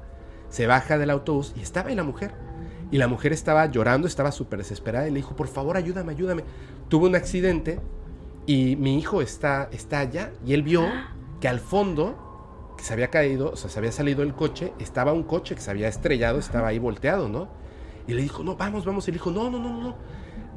Ve más adelante y trae gente. No, no lo vamos a poder sacar. Por favor, ve. Y le dijo, súbase, súbase. Dijo, no, no me puedo separar de mi hijo. Por favor, Sí, no por favor, trae ayuda. Sí, señora. Se sube al, a su, al, al camión y ¡bum! le acelera. Y el otro le dice, ¿qué te pasa? No le dice, es que hay una mujer. ¿Qué? Le, le dice, es que hay una mujer, tuvo un accidente. Vamos. Y le dice, písale, písale, písale. Llegan a la caseta que sí, efectivamente estaba como un kilómetro más adelante. Llega y les dice, tuvieron un accidente, bla, bla, bla, bla. Se moviliza eh, en ese momento la gente que estaba ahí y van de regreso. Y él para el, la pipa, le dice a su amigo, quédate aquí. Y se regresa para decirles exactamente en dónde era que se había salido el coche. Se regresa, creo que eran eh, como patrullas federales y esto se regresa y le dice, es aquí, es aquí, es aquí. O sea, no estaba la mujer, pero reconoció la curva. Se separan y efectivamente estaba ahí el coche en, el accidente. Entonces bajan los policías, estos empiezan a bajar, obviamente alterados, o sea, rápido, porque pues hay una mujer, un niño y todo. Y están ahí y etcétera. Y él está viendo, él no baja, él está viendo desde la parte de arriba y de repente regresan los policías. Y le dicen, te vamos a llevar ya para que te vayas. No, y la mujer y el niño dicen, no, no, no. No sabemos qué fue lo que viste, pero en ese coche hay una mujer y un niño. Y los dos están muertos. A la bestia, no. la cuestión estaba en que posiblemente el niño todavía estaba vivo. Y la mujer, por el accidente, o sea, por lo que me contó, o sea, ella murió al impacto. O sea, estaba, ella estaba destrozada. O sea, ella no pudo haber estado viva. Pero el niño probablemente sí. O sea, el niño se veía bien, aunque no contestaba. Entonces, por eso dicen que estaban muertos los dos. Pero definitivamente la mujer murió al impacto. O sea, definitivamente ella murió al impacto. Entonces él piensa, que es lo que me contaba, que a lo mejor el espíritu de esta mujer le estaba pidiendo ayuda por su hijo, porque posiblemente lo podían salvar. Por eso no se quiso subir al camión. Porque ella, pues ya era un fantasma. Y ya sabía que era un fantasma y quería pedir ayuda por su hijo. No te pases, no. Y me acabo de acordar de otra historia. Dios mío. Pero ahorita lo voy a contar. Te voy a contar rápidamente la segunda de esta persona. Ok, ok. Y yo me quedé así de no manches. Y me dijo, pero lo peor que me pasó fue en uno de estos camiones. En ese entonces, o sea, antes, este ya era un señor. Me dijo, cuando yo estaba joven, después de lo de la pipa y tal, ya no quise estar en, ese, en esos rumbos y entré a trabajar a una compañía de estas de, pasajeros. Y en ese entonces, en, los que son tramos muy largos, México, eh, Acapulco, pues no, es una sola persona. Pero los que son tramos muy largos, por ejemplo, un, no sé, Ciudad de México, eh, Mérida, Yucatán, que son 16 horas, 20 horas, no lo sé, algo así, van dos personas. Si uno le da sueño, pasa el otro, lo mismo. Él era muy joven, entonces acaba de entrar, tenía poco tiempo que había eh, vivido esta experiencia y este, su compañero, que era un señor, le dijo que tuviera mucho cuidado en una carretera que le dicen las cumbres de Maltrata. Porque es una, son como subidas y bajadas y curvas, son muy peligrosas y hay que bajar mucho la velocidad. Pero tienes que frenar con motor. Porque si vas de bajada, con el peso de, un camión lleno de gente y frenas, pues se voltea y se sale. O sea, se patinas, te volteas y va y todos, ¿no? O sea, te caes un peñasco y se mueren todos. Y entonces le, decía cómo había que frenar con motor, eh, qué velocidad, o sea, es con muchísimo cuidado, ¿no? Lo estaba entrenando. En su primer viaje, cuando él ya va manejando, de noche hay neblina. Y le dijo, si se atraviesa un perro si se atraviesa alguien, no frenes, te lo llevas. Pobre animal, pobre persona. Si se atraviesa alguien, te lo llevas, porque si frenas para no atropellar a la persona, te lo, vas a atropellar, se va a voltear el, camión y se van a morir todos. O sea, es uno o todos. Y él, pues dice que, que estaba como muy nervioso, ¿no? De estas cosas. Y su compañero no se durmió iba, vigilando ese primer viaje que él hacía, iba muy lento y tal, y etcétera, ¿no? De repente, ya después de toda la subida, ya que van en la bajada, que es la parte más peligrosa, a punto de salir de, de estas carreteras, él ya se sintió en confianza. Y dice que de repente, en la noche, empezó a ver neblina en la parte baja, que es raro, tendría que estar en la parte alta. Entonces él, él ve neblina y las luces sí iluminaban, pero como que una distancia muy corta. Sí. Cuando de repente ve un niño en un triciclo a la mitad de la carretera. Y en ese momento, cuando él lo ve, aunque va lento, pero es un camión, lo ve su primera reacción, o es un niño, es pisar el freno. Y el amigo, bueno, el compañero, le dijo, no frenes. Dijo, no, no frenes. Y dice que justo cuando estaba a punto de pegarle al niño en el triciclo, cerró los ojos, no quiso, o sea, no quiso ver así, agarró fuerte el volante, cerró los ojos y no pasó nada. No sonó, no nada. Nada, no había nada. No, no le pegó a nada. Obviamente te das cuenta si le pegas a un niño en un triciclo, ¿te imaginas? Dice que le pasó por en medio así. Y el compañero no cerró los ojos, normal. Y después le dijo, ya, ya, tranquilo, tranquilo. Terminaron, se bajó. Él estaba súper, súper nervioso y le dijo, tranquilo. Dijo, no, maté a un niño. Dijo, no mataste a nada. Mira. Y obviamente el camión no tenía nada. No pasó nada. Cuando yo hice mis primeros viajes, vi ese mismo niño en la carretera. Y me pasó exactamente lo mismo que a ti. Muchos piensan que ese no es un niño, que es otra cosa que causa accidentes. Y toma la forma de un niño en un triciclo en medio de la carretera. Imagínate la madrugada un niño en, no sé, es imposible. ¿Por qué? Porque tu reacción, por más que te digan, si ves un perro, llévatelo, si se te cruza un borracho, llévatelo, etcétera, tú ves un niño en un triciclo, frenas y causa accidentes. Entonces no debes de frenar.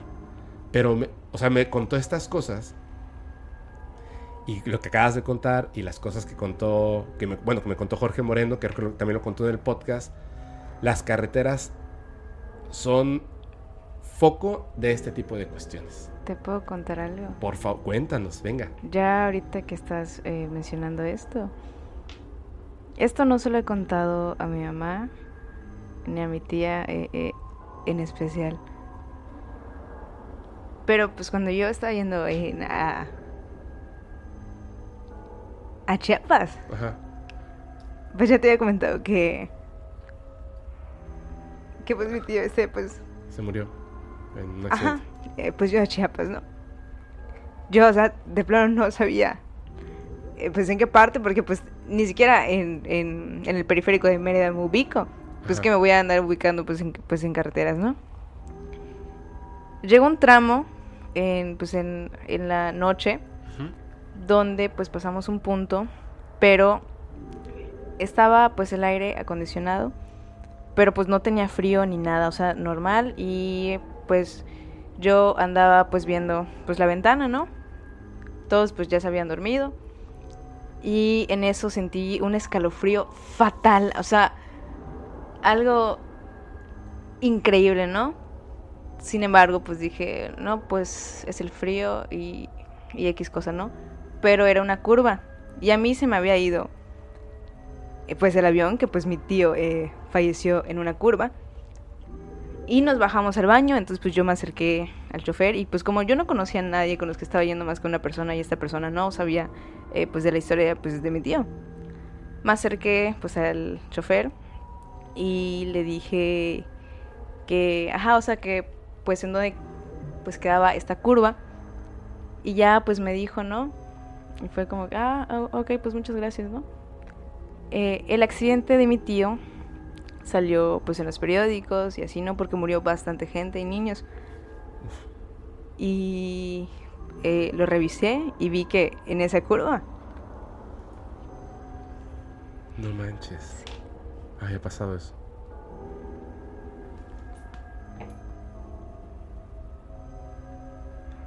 Wow. Oye, te, te, qué fuerte, te agradezco mucho que, que lo hayas contado pues para, todas las personas. Y quizá, digo, de repente es lo que te decía, ¿no? A veces sentimos que estas cosas son dolorosas y tal, pero no siempre son malas, ¿no? Quizá es... Ay.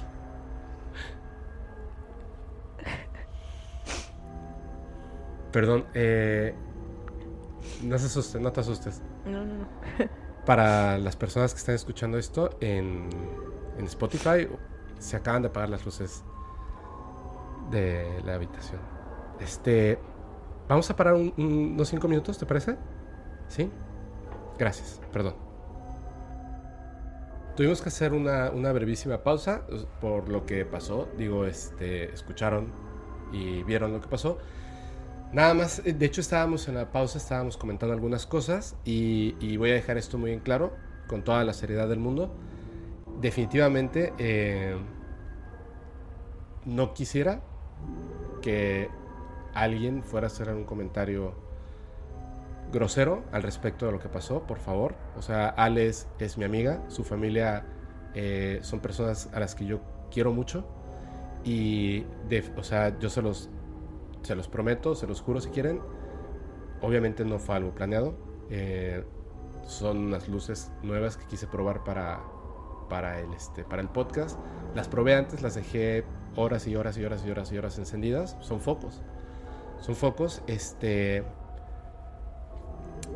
Y, bueno, pasó lo que pasó nada más. Les pido por favor que no, no, no vayan a hacer un comentario grosero al respecto. Si, si dudan acerca de lo que pasó, simplemente omitan comentar. Se los voy a agradecer muchísimo. Eh, sobre todo por el respeto a Ale y su familia. Y vamos a dejar de tocar los temas de fantasmas, duendes, etcétera, un ratito. Voy a contar otra historia que tiene que ver con extraterrestres y otras cosas que dan miedo porque entra ahí el ser humano eh, en esta historia. Y después ya al final vamos a todavía Ale nos iba a contar una historia y este y yo les iba a contar todavía una historia más de carretera. Entonces, digo, terminé hablando y voy a hablar otra vez, pero ¿te parece bien? Sí, sí, sí, sí, sí. ¿Sí? Ok. Bueno, uff. Ah, es que ya, este, perdón, sí me, sí me, como que me, me cambié de canal un momento. Eh, vamos a regresar. Ya, podcast paranormal, viendo una historia. Voy a hacer un, Esto tiene que ver, lo que decía, la parte 2 de la base de dulce. Obviamente no voy a hablar de la misma persona, voy a hablar de otra persona, pero este evento ocurrió y tiene que ver con la base de dulce. Hace unos días, el Congreso en Estados Unidos hubo una, eh, una reunión y tal, y todo el mundo estaba ahí, wow, que no sé qué, que el fenómeno ovni. Les recuerdo que eso ya había pasado hace mucho tiempo, la CIA desclasificó unos documentos oficiales donde se literalmente se habla acerca de vida no humana inteligente que visita la Tierra, interdimensional, extraterrestre y más. O sea, el gobierno de Estados Unidos desde hace, desde el 96 me parece, ya definitivamente lo había puesto ahí. Yo supongo que como una forma de prueba para ver cómo actuábamos. Y debió haber sido la noticia más importante de nuestra historia como sociedad humana, que el gobierno más importante del mundo, de los Estados Unidos, confirma no sale alguien a decir, oye, lo confirmamos, pero confirma. Luego salieron estos videos de, y que luego el Pentágono confirma. Y dicen las personas especialistas que durante años han estado en estos lugares donde ocurren estos eventos. Dicen estas personas, no arropados por el gobierno, porque ellos forman parte del gobierno, sino más bien como con un permiso no escrito de di lo que quieras. Y están confirmando que estos objetos no son de manufactura humana. No los construyen ellos y evidentemente no los construye potencias enemigas. La razón es muy simple y es lo que dicen ellos. Si una potencia enemiga construye estos objetos, ya dominaría el mundo. Así de fácil. Y hay una guerra entre Rusia, uno de los señalados como que son los dueños y creadores de estos aparatos, y Ucrania, y no han usado esto. O sea, si quisieran apoderarse de otro país, lo hacen el mismo día que lo deciden.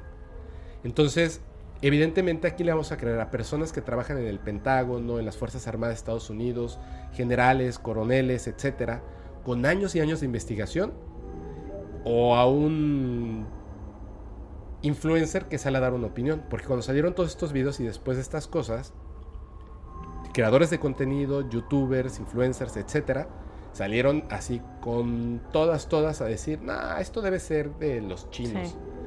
Y se me, hace, se me hace un error. Yo he cometido ese error porque a veces he dicho, no, esto no puede ser. Y me ponen los comentarios, pero tú quién eres para decir que algo no puede ser. Tienen razón y pido una disculpa. Por eso ahora remarco, opino yo. No quiere decir que no sea así o que sí sea así. Sin embargo, no porque lo diga yo. Les voy a narrar los hechos de esta historia que entran en una cuestión paranoica, eh, de conspiranoica, etcétera, y de muchas cosas más. No voy a profundizar demasiado en las cosas que no tienen que ver específicamente con el tema, con la vida y muerte de Philip Schneider. Esta persona, eh, algunos ya saben de quién estoy hablando, tiene algunos detalles súper importantes en la historia. Sin embargo, cuando él daba sus pláticas, comenzaba sus, sus ponencias, digamos, cuando estaba hablando de estos temas que ahorita van a ver, uno sobre todo muy importante que tiene que ver con la base de dulce, y decía, no se, no se empiecen a mover los lentes, no se empiecen a retorcer en sus asientos por lo que voy a decir. Tómenlo, lo que yo voy a decir, de la forma más escéptica, pero después vayan a sus librerías, investiguen, después investiguen en Internet. Ojo, primero en la librería, en los libros, en la evidencia que está ahí de la historia. Investiguen. Después terminen su investigación con algunas cosas que nos permiten que exista Internet. Y se van a dar cuenta de que lo que yo estoy diciendo es verdad. Siendo que él formó parte de este gobierno de los Estados Unidos, él era un geólogo militar. Había otra pregunta, ¿cómo un geólogo militar, siendo con la patria, o sea, ¿cómo te metes con la patria de decir que nos mienten? Y dices que la patria somos todos. Tú que estás sentado ahí escuchándome, yo y el presidente. Si una parte, que es una parte del gobierno, decide mentirnos, patrióticamente es mi deber decir la verdad. Ustedes investigar y no permitir que esta mentira en la que vivimos todos los días continúe. ¿Qué pasa con esta persona? Philip Schneider, eh, el apellido, como pueden entender, o sea, se escucha, es alemán. Su papá se llama Oscar Schneider. Eh, se dice, él, fue, el papá fue capitán de las Fuerzas Armadas de Estados Unidos, pero por ahí hay como que unas historias que fue de este grupo de alemanes que durante la Segunda Guerra Mundial los trajeron aquí y, y bueno, se armó ahí un rollo bien raro donde les cambiaron el nombre, les, eh, les perdonaron los crímenes que habían ocurrido durante la Segunda Guerra Mundial, para que a cambio dieran sus avances científicos en favor de, esta, de la nación norteamericana, etcétera, etcétera. Hay una historia muy grande, más conspiranoica aún que la de Philip Schneider con el papá. Todo pasa por algo. Entonces, Philip Schneider, geólogo militar, literalmente él eh, empieza a trabajar para el gobierno de los Estados Unidos construyendo bases, bases militares bajo tierra. Cuando él narra acerca de cómo se hacían estas construcciones, geólogos, eh, geólogos perdón, no militares inmediatamente decían, es falso. o sea, lo que él está hablando es básicamente ciencia ficción. Hasta que muchos años después se descubre que efectivamente la milicia norteamericana está adelantada por lo menos 45 años en su tecnología muchas cosas que informantes hablan y que, refuerzan con cosas de tecnología, inmediatamente dices, no es cierto. Años después descubrimos que es cierto y que sí ya tenían esa tecnología. En resumen y para que se entienda, quieren construir bajo tierra una base militar gigantesca. Él dice que él sabe que solamente en el territorio de Estados Unidos hay 129 bases gigantescas conectadas por túneles bajo tierra con trenes de antigravedad que van rapidísimo y se conectan. Básicamente hay una ciudad entera debajo de la nación americana tan grande como la misma nación americana, con mayor tecnología, con militares y con seres extraterrestres. Desde hace mucho tiempo, desde 1940. Pero estos seres que viven bajo tierra, dice que tienen por lo menos 400 o 500 años viviendo bajo tierra. Él piensa, pero la información que le dieron es que esos seres llevan viviendo bajo tierra un millón de años. No te pases. Más que la sociedad inteligente humana. Este planeta básicamente se podría decir que les pertenece a ellos y no a nosotros. La cuestión está en que hubo, que lo vamos a tocar en otro tema, por eso digo no voy a entrar en detalles porque son muy jugosos y vamos a entrar más adelante en esos temas. Resulta que eh, Eisenhower, el expresidente de Estados Unidos y otros, en algún momento hicieron un tratado con razas inteligentes extraterrestres que vienen a la Tierra y que ya están en la Tierra.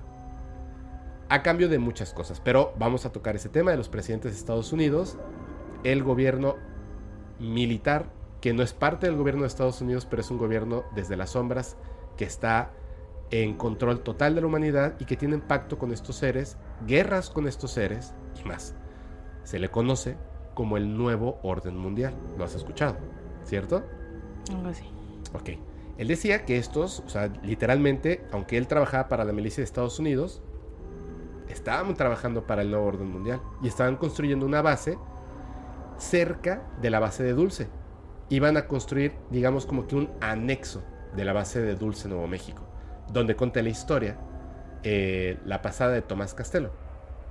Esta base iba a ser parte de la base de Dulce, em, pegadita, para hacer más grande la base de Dulce. ¿Cómo lo hacen? Digamos que van a hacer en este terreno, van a hacer un agujero, construyen la base y luego la tapan. No. Lo que ellos hacen es que hacen cuatro hoyos en las cuatro esquinas de lo que sería la base, bajan a una profundidad tremendísima, hacen unos agujeros y luego colocan una... No, es exactamente dinamita, pero es algo parecido a la dinamita, un compuesto con dinamita que se come el interior, lo destruye y entonces hacen como que un agujero sin, sin tener que quitar la parte de arriba. O sea, hacen un hueco entre las cavernas de una manera específica por medio de los cuatro puntos y entonces ya tienes como que el espacio y ya solamente te queda construir la base. Él llega a este lugar donde están haciendo los agujeros, los cuatro agujeros gigantescos, y de repente eh, ve que hay un montón de boinas negras y boinas verdes, que son militares de altísimo rango. Hay un montón. Él dice que más o menos ve como 40 boinas negras y como 30 o 40 boinas verdes. Se pregunta qué hacen aquí. Él está haciendo su trabajo con su gente, están excavando y de uno de estos hoyos la máquina no puede perforar algo que, se atora, se atora, se atora y entonces ellos siguen así para hacer el hoyo y de repente ¡prum! revienta la piedra, o sea, hace el hoyo y empieza a salir un humo negro como un vapor. No es que se haya quemado la maquinaria, del interior sale como un vapor que apestaba horrible, como azufre, algo así, como a pescado muerto, horrible, o sea, en un, hedor espantoso. Entonces él decide bajar para ver directamente qué es lo que está pasando y pues poder continuar con la construcción. En estos huecos ponen unos como elevadores para bajar, ¿no? O sea, mientras están haciendo el hoyo, bajan, suben, o sea, son hoyos gigantescos. Cuando va a bajar a estas profundidades, ocurren dos cosas. Puede, eh, aparte de que es muy peligroso, esas cavernas son sumamente calientes. Y puede haber muchas cosas peligrosas para el ser humano. No me refiero a seres vivos. Él tenía estudios incluso de química avanzada. Entonces sabía que podía haber cosas como una posible radiación, algún este, eh, proceso geológico que haga que la Tierra esté tan caliente que te mueras quemado, que no hay oxígeno y más. Entonces tienen como unos trajes como espaciales con los que bajan, literalmente. Y dice que era muy incómodo. Su traje espacial, este eh, traje, ¿no? Espacial, su traje venía incluida con un arma. Aquí en el cinturón, por cualquier cosa. Todo mundo está armado. Son la milicia. Baja junto con dos eh, de estos militares, dos boinas negras. Y cuando bajan, el olor, y dice que incluso dentro del traje, él sentía como el olor iba aumentando. O sea, había algo allá abajo que estaba muy pesado el olor. Llegan a la caverna, salen del elevador, este, se queda el elevador allá abajo. Ya habían otros militares que habían bajado anteriormente, que estaban eh, en esa parte. Entonces él empieza a caminar en la caverna y de repente algo llama su atención. Nota un cierto movimiento. Toma su linterna y apunta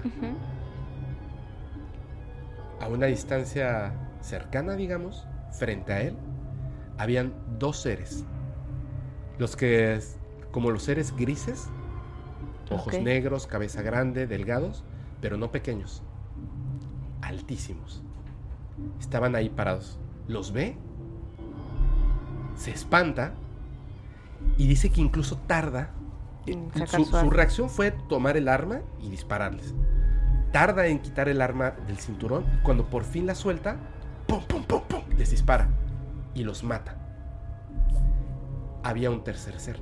No. En el momento en el que les dispara, este ser empieza a mover su mano enfrente de su pecho y de repente sale como un rayo de energía directamente hacia él y lo golpea.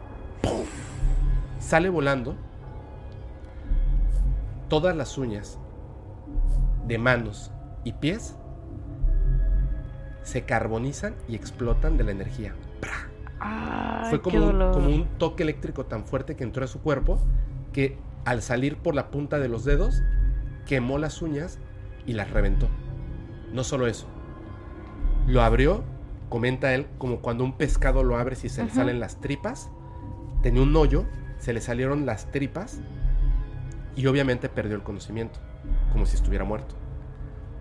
Uno de estos militares, o sea, entre que estaba todavía perdiendo el conocimiento, que vio que estaba vivo, lo tomó, lo arrastró, lo metió al, al- al elevador, y pisó el botón y él subió solito por el elevador. Los militares que estaban allá empezaron a disparar en contra de este, pero no era el único ser, No. habían más. Y se hizo una batalla allá adentro entre militares y estos seres. Al final, Pausa, pausa. Oye, pero este. Ah, no que nada más bajaron dos. pero ya habían otros militares Ah, abajo ok, ok. que estaban revisando. Sí, sí, sí. Ay, no, uy. Al final, murieron 66 militares. ¡Hala! Tres personas sobrevivieron. Philip Schneider y dos personas más. Las otras dos personas que sobrevivieron, que no tuvieron un accidente tan poderoso como el de él, eh, la misma milicia los tiene, o sea, como si hubieran muerto. Los tienen ocultos totalmente. Ellos no pueden hablar. Él sabe que están vivos. Él estuvo, escuchen muy bien, 400 días en el hospital por radiación. No manches. Aparte de las heridas, estuvo 400 días por radiación y le dio cáncer debido a esta radiación. Después de un tiempo que estuvo ahí, todavía se une otra vez por medio de, una empresa de gobierno, se une nuevamente a la milicia y empieza a trabajar ni más ni menos que en el área 51 que se supone que no existe. Y se supone que no existe tampoco la base de dulce. Ahora sabemos que el área 51 efectivamente existe. Mientras está trabajando en el área 51, obviamente después de lo que vivió y tal, piensan que pueden tener absoluta confianza en él que nunca va a decir nada. Él está casado y tiene una hija. Todos los que están con familia son fácilmente manejables. Y él empieza a obtener información sobre esos tratados extraterrestres y muchas cosas más. Cómo hacen un, un presupuesto negro el gobierno de los Estados Unidos y entra en muchas cosas ilegales para obtener más y más dinero. Guerras y muchas cosas más. Tanto dinero es que son capaces de construir 129 bases de este tipo que tienen 7 pisos hacia abajo, algunas 13 pisos. Imagínate 13 pisos en una ciudad gigantesca bajo tierra, donde conviven con seres extraterrestres, donde hay militares, gente que nace, vive y muere ahí, nunca ve la luz del día. Cosas tremendísimas. Con toda esta información, un día él se da cuenta de que está del lado malo de la historia de la humanidad. Él no puede ser parte de esto. ¿Por qué toqué el tema del principio de lo que pasó en el Congreso? Salen a decirnos que no saben qué son, pero seguramente son drones comerciales. No. Híjole, o sea, es el insulto absoluto Ay, qué horror. al ser humano. Que salgan a decir que no tienen ninguno de estos objetos, que no saben si son extraterrestres o no, que creen que puedan ser drones comerciales, que nunca han tratado de tener contacto con ellos, que tienen un video y se ve una esferita que pasa. Ay, Dios Ay, mío. no, qué horror. Es, es una grosería, es una grosería. Pero es- ese tema eh, ya lo tocamos en, en el, este, en el podcast pasado. ¿Qué pasa? Después de que sale y todo esto, en, o sea, y obviamente de que empieza a trabajar en el área 51, tiempo después, en 1990, se divorcia de su esposa, que se llama Cynthia, y la esposa se lleva con ella a su hija Mary. Ujú. Entonces él se queda solo, sale de todo esto, o sea, se retira y él decide, con la información que tiene, con las fotografías, con la evidencia, con el conocimiento que ha adquirido, él decide empezar a hacer giras primero por Estados Unidos, donde literalmente va y cuenta la historia de lo que pasó. Es muy impresionante porque la gente que lo vio, y hay muy pocos videos de esta persona, de Philip Schneider, cuando él termina de contar su historia, este brazo, el brazo izquierdo, siempre lo tiene así abajo, porque después de todo lo que ocurrió, él no puede elevar el brazo así. Su hombro ya no funciona, solamente puede hacer este movimiento hasta acá. Mientras está hablando y contando toda la historia y todo esto que es muchísimo, o sea, no solamente es la batalla de Dulce, otras cosas más, de repente dice, mi evidencia más fuerte es esta. Se levanta la camisa y muestra la enorme cicatriz gigantesca, o sea, algo así tremendo en su cuerpo y cuando el rayo impacta contra su pecho, él tenía esta mano con la linterna así. Y no tiene estos dedos. Que es justamente donde impactó el rayo antes de tocar su pecho. No manches. Levanta la mano y muestra que no tiene los dedos, pero no solo eso. Su nombre, sus credenciales las presenta. No hay registro de que esta persona haya tenido un accidente así por el que haya estado en un hospital. No existe ese registro, aunque estuvo 400 días en el hospital. Y tiene cáncer por culpa de eso. De repente, él le dice a su ex esposa, a sus amigos cercanos, lo que estoy haciendo y lo que estoy diciendo es muy peligroso para mí y para ustedes. Si un día dicen que me suicidé, no es cierto.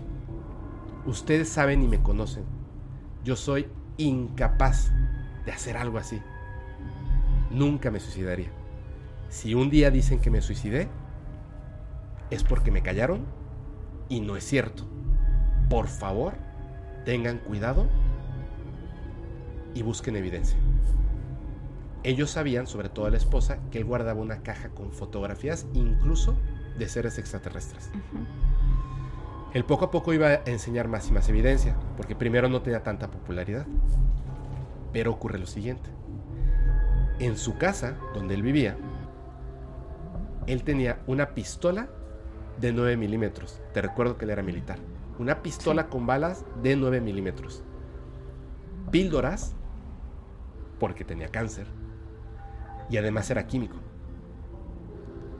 Un día, el 17 de enero de 1996, aparece muerto. La cuestión es esta. Inmediatamente dicen que murió por un derrame cerebral.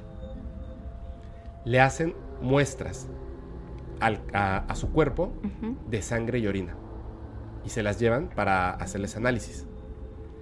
Resulta extraño que haya tenido un derrame cerebral cuando tenía una manguera amarrada en el cuello con la que fue estrangulado. Pero no solo eso. Entonces, la policía cambió la versión del derrame cerebral. Dijeron que había tenido un derrame cerebral, cerebral perdón, debido a que se había intentado suicidar. Y lo consiguió con la manguera. La cuestión es esta. Para que tú te ahorques con una manguera, necesitas del total uso de tus dos manos. Y él no tenía deditos. Él no tenía los dedos y no podía levantar las manos. Solamente el, el brazo derecho. No te puedes estrangular con una mano. Tenía signos de tortura. Y repito, tenía una pistola 9 milímetros y píldoras suficientes. Si se quería suicidar y no quería hacer uso de su arma, se pudo haber metido un balazo en la cabeza y listo, una muerte instantánea pudo haber tomado las píldoras con el conocimiento químico que tenía amplio y adiós. Y sin embargo, la versión oficial es que se intenta suicidar con una manguera, sí, con una sola mano, y entonces muere por un derrame cerebral, lo cual es absolutamente ilógico. La policía o alguien entra a su casa, su departamento, y se llevaron toda la evidencia, toda la evidencia de, su que él tenía, las fotos, toda la evidencia que tenía que respaldaban su historia, desaparece. Cuando piden las muestras, la familia, para llevarlas ellos a un laboratorio para ver qué fue lo que pasó, la de sangre y de orina, resulta que se perdieron. Qué casualidad. Ay, sí. Pero no solo eso. Incluso hubo un momento en el que presentaron una carta que había escrito donde él decía que se iba a suicidar porque estaba deprimido por el cáncer. Cuando la mujer ve la carta, se da cuenta de que hay un error muy grave. Esa no era la letra de su esposo. Porque a, causa de que perdió los dedos, ya no podía escribir. Esa es la historia. A la bestia, no. De Philip Schneider, la parte 2 de la base de dulce. Rápidamente, porque todavía nos falta tocar otros temas, ¿tú piensas que es real o es falso lo que vivió? No, yo sí digo que es real. 100%. ¿no? Sí. Yo también. Cada quien puede tener su opinión al respecto. Yo creo totalmente en Philip Schneider. Lo fuerte está en que si estaba diciendo la verdad acerca de lo que vivió con estos seres que viven bajo tierra y que no son de este planeta según se supone, o sea, estos seres, y que tienen estos poderes o tecnología súper impresionante, y que hay una batalla entre estas naciones, si eso es verdad, también es verdad lo que contaba acerca de las 129 bases, del tratado con extraterrestres y todo lo demás? Yo pienso que sí. En este momento es donde, más allá de lo que podemos opinar nosotros, usted que nos está escuchando o que nos está viendo, no solamente pongan un comentario acerca de sí quiero o no. Estoy seguro de que todo lo que acabo de contar les va a recordar otras historias de personas que trataron de hablar y lo silenciaron. ¿En qué clase de mundo vivimos? Vivimos en la corteza de un mundo habitado por seres que llevan un millón de años con una tecnología impresionante, bajo tierra, con un gobierno que nos controla a todos en una esclavitud de la mente, en una cárcel absoluta, con visitantes alienígenas y nos mienten en nuestra cara de la manera más corriente, tenemos que aceptarlo. ¿Cuándo vamos a despertar? Fíjate que algo que me ha dicho mi mamá es que hasta para mentir tienes que saber cómo hacerlo. Y eso eh, de la carta de su esposa que reconoció que no era su letra y por ende no tenía manos, es, es, una... Eh, Unos dedos de una mano. Ajá, o sea, disculpa la palabra, pero es una estupidez que ellos sabiendo eso te mientan de esta forma. Porque pueden. Sí, pero es que es, es como que es una mentira tan, no sé cómo decirlo, tan mediocre de que estás viendo que no tiene dedos y dices que se suicidó, pero antes, el, eh, pues el derrame cerebral, la tremenda cicatriz que tenía, ay no, o sea, es, es como que hasta para saber mentir y más sobre algo que tienes que mantener en secreto. Dios debe ser muy bueno haciéndolo. Y no sé, mejor así. O sea, impresionadísima. Y me dio mucho en qué pensar en qué mierda es el mundo. Bueno, algunos seres humanos. Sí, o sea, no generalizo, pero Dios, no, que... A mí, ¿sabes qué me hace pensar? ¿Por qué razón nos tienen que mentir sobre eso. O sea, entiendo esa, esa teoría, me queda clarísimo, de, de por qué no, no llegan y se muestran así como tal, porque no existe el permiso implícito, mayoritario, democrático de los habitantes del planeta Tierra para que así sea, porque la mayoría de las personas sí creen que existan, pero no quieren que se presenten. no van a entrar en pánico. Porque se han han trabajado mucho tiempo en, hacernos creer que son malos, que son peligrosos, muchas cosas, y no es cierto. ¿Quién disparó primero? Nosotros, o sea, los humanos. Ellos son los que viven allá abajo. Ah, no, quiero construir aquí mi base. Es que ahí viven ellos. Por eso habían tantos militares. Sabían que allá abajo estaban estos seres. Eso que apestaba a lo mejor estaban tratando de alterar las máquinas. No se metan. Bajan los militares, están por ahí, de repente llegan tres, contra treinta y tantos y luego setenta.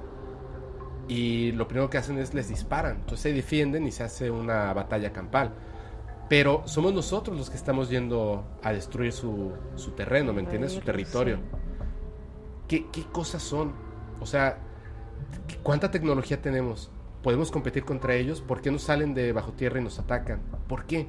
O sea, hay un tratado ahí, es una guerra oculta. Eh, son tantas preguntas.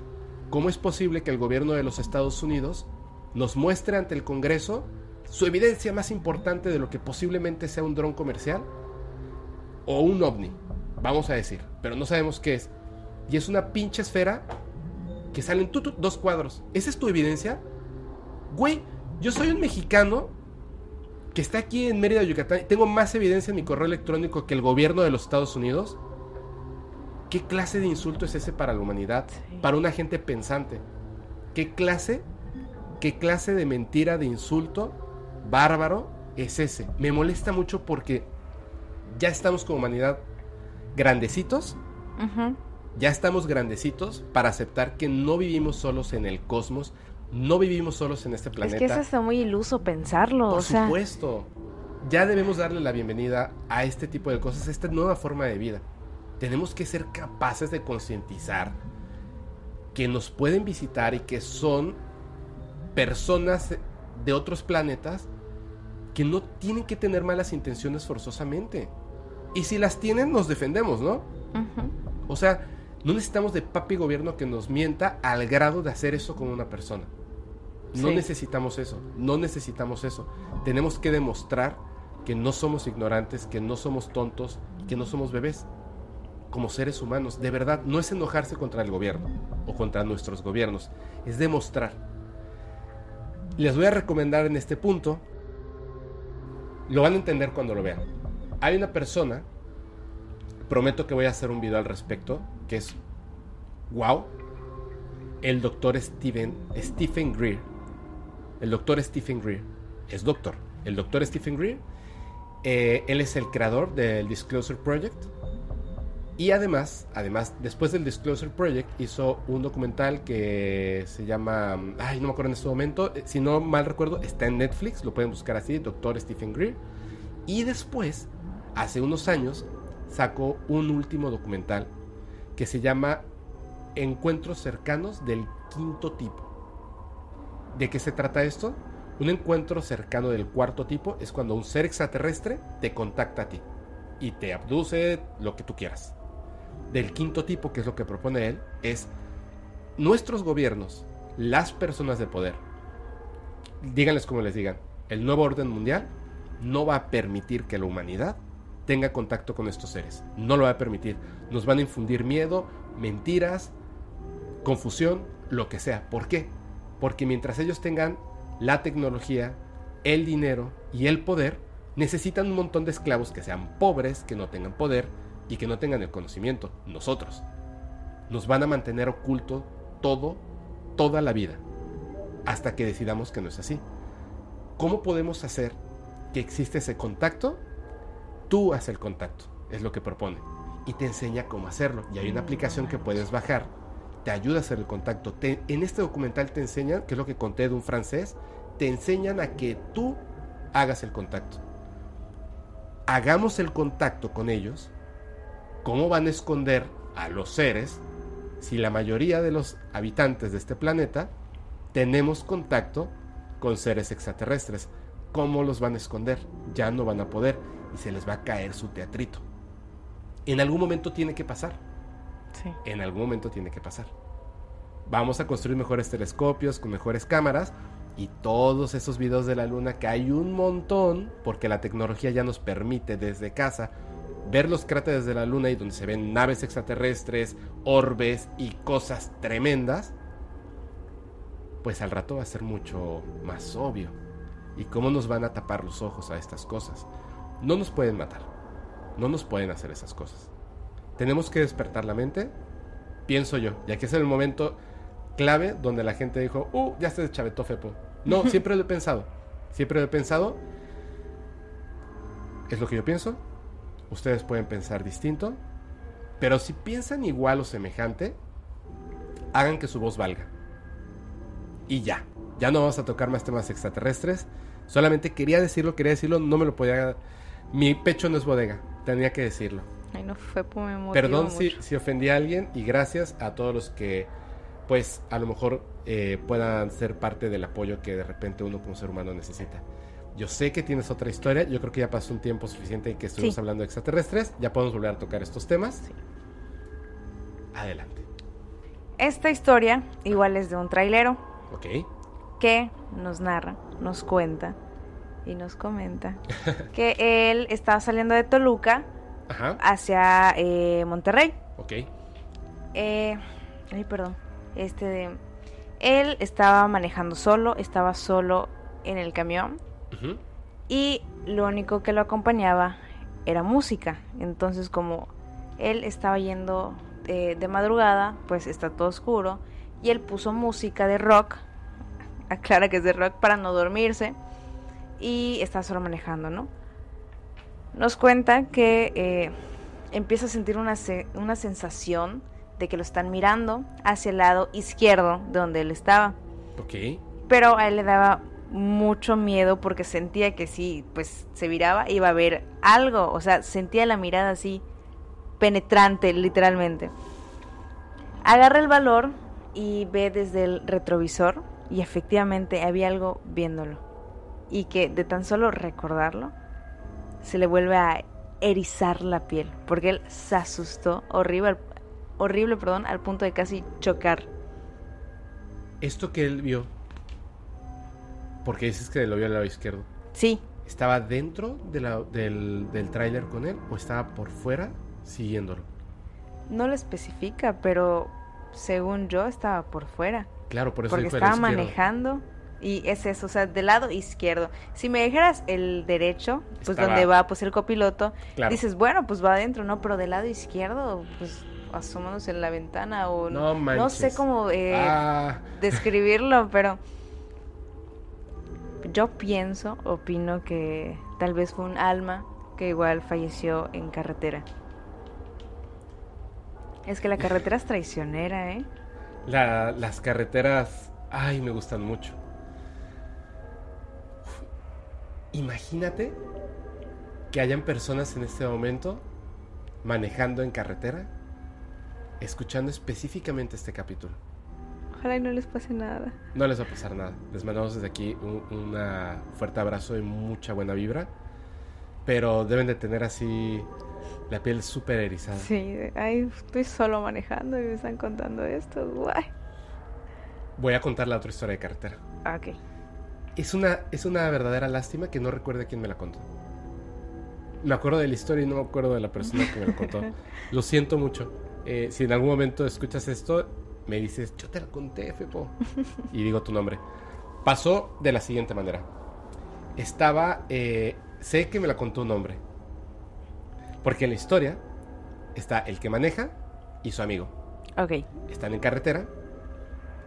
Van, pues, o sea, están como pasando por una carretera en la noche, súper, súper tarde en la madrugada, y eh, quieren llegar a otro punto para vacaciones, ¿no? Fin de semana y tal. Solo que resulta que se van por la carretera, la, la federal, no la de, la de cuota, o sea, la libre, así le decimos en México, la libre, la que es gratis y pues tiene baches a veces, está muy oscura, de repente está media fea y así. Se van por ahí y en la noche pisan un hoyo y adiós llanta. Chin, pues se tienen que detener en medio de la así, en medio de la nada. No te preocupes, este, vamos a cambiar la llanta. Es que no traje llanta de repuesto. Ay, no manches. ¿Cómo crees? O sea, o sea es, Vas a hacer un viaje largo. Vas a hacer un viaje llanta, Ni, ni, nada. Y todavía nos vamos por la libre y dices, sí, o sea, lo sé, soy un idiota. Pero, este, ¿qué hacemos, no? Sí, pues a ver, primero que nada, sí tienes gato y esas cosas, ¿no? Sí. Y dice, pues hay que conseguir una llantera, a ver si nos ven una llanta, si nos pueden arreglar esta llanta, etcétera, ¿no?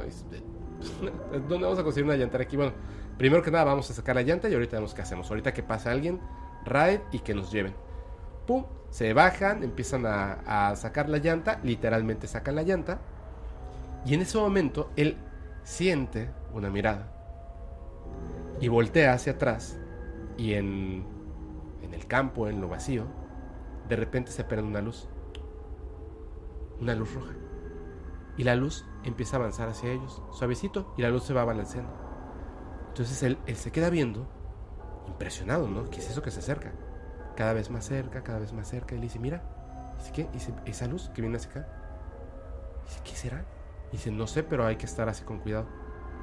Y de repente es, buenas noches. Buenas noches. ¿Sí? Un señor mayor que viene con una linterna, pero de estas de, gas, mm, así, como un quinque en la mano. ¿Están bien? Sí, señor, qué susto nos dio. es que de repente lo vimos salir ahí como de la nada, ¿no? No, no, no, no. Ay, se les ponchó la llanta. No se preocupen. Aquí adelantito hay una, una llantera. Ven conmigo, le dijo él al amigo. Ah, perdón, al que me contó la historia. Ven conmigo. Te llevo a la llantera. Eh, ven, tú empuja la, la llanta y tú quédate aquí. Espera. Y ahorita regresamos con la llanta. No. Dejo el coche cerrado. Vamos los dos. No, no, no, no. Ahí es peligroso aquí. No puedes dejar tu coche así nada más. Tú quédate y tú sígueme. Y entonces ellos se quedaron así como que. O sea, ¿qué otra cosa podemos hacer, sabes? Y además tiene lógica. Y le dice, sí, ¿sabes qué? Quédate. Y este... Yo me voy con él. Ok. Vamos. ¿Para dónde? Así, en la orillita de la carretera, tú avánzale. Y entonces él agarró y en lugar de cargar la llanta, pues le iba así como media rodando, ¿no? Que dice que no era así como que la gran cosa, ¿no? De, de que se había roto la llanta, no era gran cosa. Dijo, ahorita compro una y tal. o que me la arregle. Se empieza a llevar así la llanta y el Señor caminaba detrás de él. Entonces él avanzaba, pero pues obviamente hacia el frente él no tenía tanta iluminación porque era un quinqué. Y entonces él empezaba a avanzar y de repente sentía que se estaba saliendo de la luz y se detenía y lo volteaba a ver y venía el Señor caminando atrás de él, el viejito. Y le decía, lo espero, lo espero. Y decía, no, no, no, avanza, avanza, avanza, por favor. Pero, ¿hacia dónde? avanza, yo te digo, tú avanza. Entonces él seguía avanzando y de repente sentía que, que se alejaba de la luz y volteaba y le decía, avanza, avanza, como enojado. Entonces él dice que bajaba la velocidad porque dice, pues no veo a dónde voy. O sea, está muy oscuro, no veo a dónde voy. Y él seguía empujando, empujando, empujando, empujando. Y de repente voltea y el señor seguía caminando. Ya ni siquiera le hablaba, solamente le hacía así con la mano, que avanzara. Y él dijo, algo malo está pasando. Pero de una forma u otra tengo que llegar a esta llantera. llantera empieza a avanzar y de repente se apaga la luz. Se queda absolutamente en total oscuridad. Y obviamente, al quedarse en absoluta oscuridad, cuando empuja la llanta, escucha como la llanta pum, pum, pum, pum, pum, pum, pum, empieza a caer. Y se queda parado totalmente y dice, no manches, no manches. Empieza a buscar, saca su celular. En ese entonces todavía ni siquiera tenían la linternita. Lo prende y con la poquita luz que tenía, se da cuenta de que estaba frente a él un como barranco. Y se cayó la llanta. O sea, no, veía la llanta, veía el barranco. Y entonces él empezó a decir, Señor, Señor, ¿está bien? Prenda su luz. Señor, Señor. y no le contestaba. Entonces empezó, con la poquitita luz que tenía, empieza a caminar de regreso hacia donde está el Señor. Señor, Señor, Señor. No había ningún Señor. Muerto de miedo, empieza a caminar, a caminar, a caminar de regreso. Dice que sintió que fue muchísimo tiempo en total oscuridad, o una cosa terrible. No pasaba un, un coche, o sea, y de repente, por fin ve a su amigo. Corre hacia él y le dice, ¿qué te pasó? El amigo estaba desesperado. Y le dice, no sé, pero el señor desapareció. Y dice, güey, pero el señor desapareció hace mucho tiempo. ¿Qué? Y dice, ¿estaban ustedes avanzando? Y de repente apagó la luz el Señor. Y yo te empecé a gritar como desesperado. Te gritaba, oye, oye, prenda la luz, prenda la luz. Y no sabía si alejarme del coche o no. Corría hacia donde estaban y cuando me veían en la total oscuridad me regresaba, te gritaba con todas mis fuerzas. Si yo nunca te escuché. Estaban ahí discutiendo de esto cuando, gracias a las cosas buenas de la vida, pasa un camión y se detiene. ¿Qué hacen ahí? no, pasó esto y lo otro, y que la llanta, y ¿dónde está tu llanta? Ah, por allá. dice, no, pues súbanse. dejen ahí el coche, súbanse, aquí es peligroso. Se suben, y dice, ahorita vamos a conseguir una llanta. Todo buena onda el, el, camión. se da la vuelta y tal, y empiezan a avanzar. Y dice, ahí está, por allí, por ahí está mi llanta. No inventes. Por ahí, de verdad, así, saca unas linternas, a ver, sí, ahí está tu llanta. Y así. Y dice, mira, les voy a enseñar algo. De verdad. No, pero no, no este, no tengan miedo. Ahí está tu llanta. ¿Ves hasta allá al fondo? ¿Ves que hay como una casita? Se veía como una casita allá al fondo. Sí. En este lugar hay muchos coches que se les ponchan las llantas. Cuando pasaba esto, había un señor antes que pasaba, andaba dando vueltas en la carretera con su quinqué y cuando a alguien se le ponchaba la llanta, separaba a las personas, se llevaba a una sola persona, la tiraban en el, barranco. Se lo llevaban a esa casita, porque no te mueres, o sea, solo te, te super golpeas, y lo secuestraban. Entonces estaban secuestrando gente en las carreteras, te sacaban dinero rápido y así. Dice, pero eso tiene mucho tiempo, mucho tiempo. Esas personas ya murieron.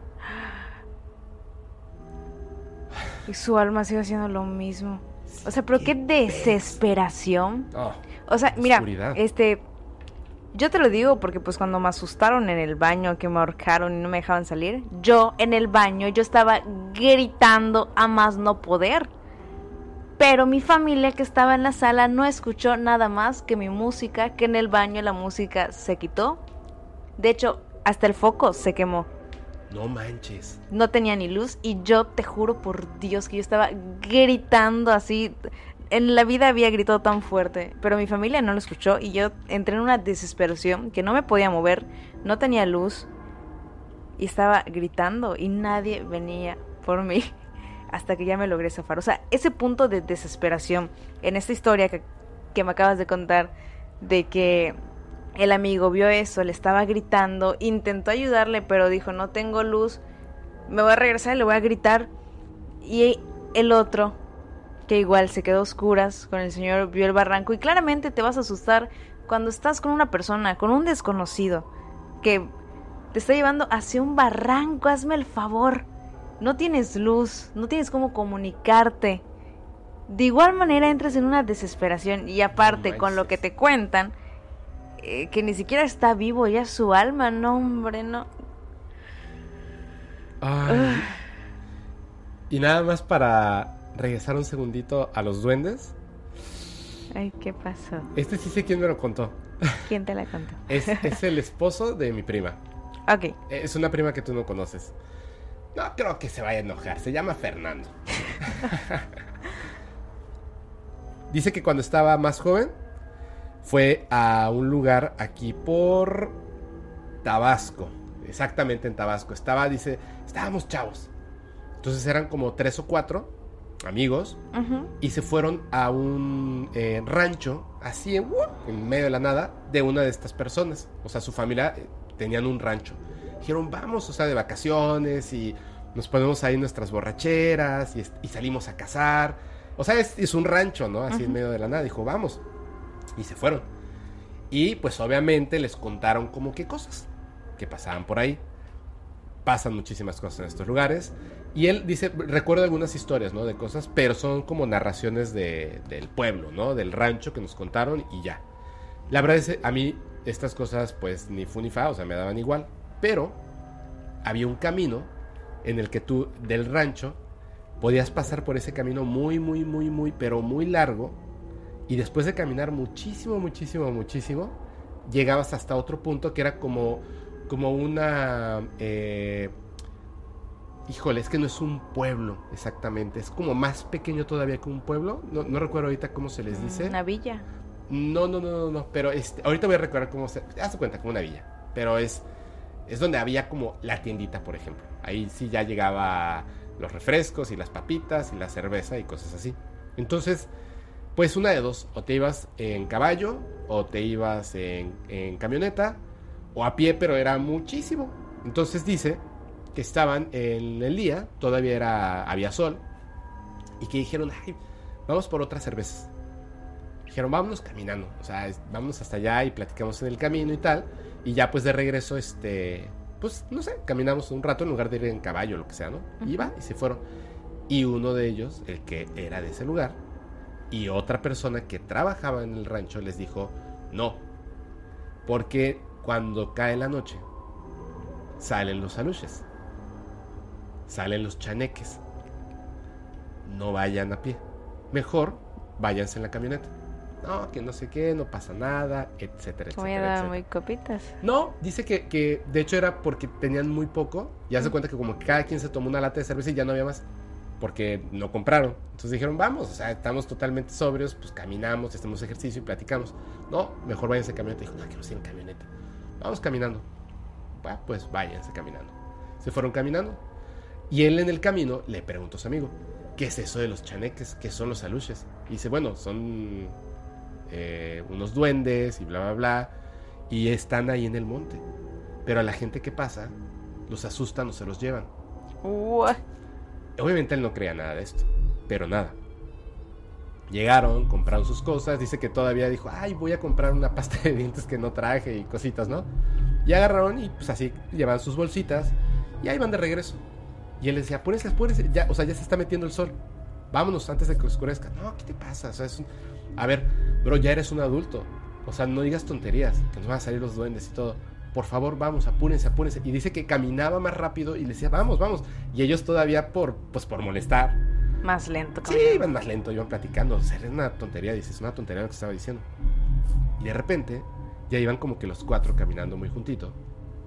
Y él está, o sea, esta persona estaba muy nerviosa. Y le llamó la atención que estuviera tan nervioso. Entonces le dijo, ¿estás bien? Dijo, no, es que de verdad es peligroso. En serio, o sea, no se separen si escuchan algo, corran. Pero no se separen. Corremos todos. Por favor. Dijo, no, ¿cómo crees? Nos podemos caer. Por favor, avancen rápido. Es en serio, ya no estoy hablando en broma.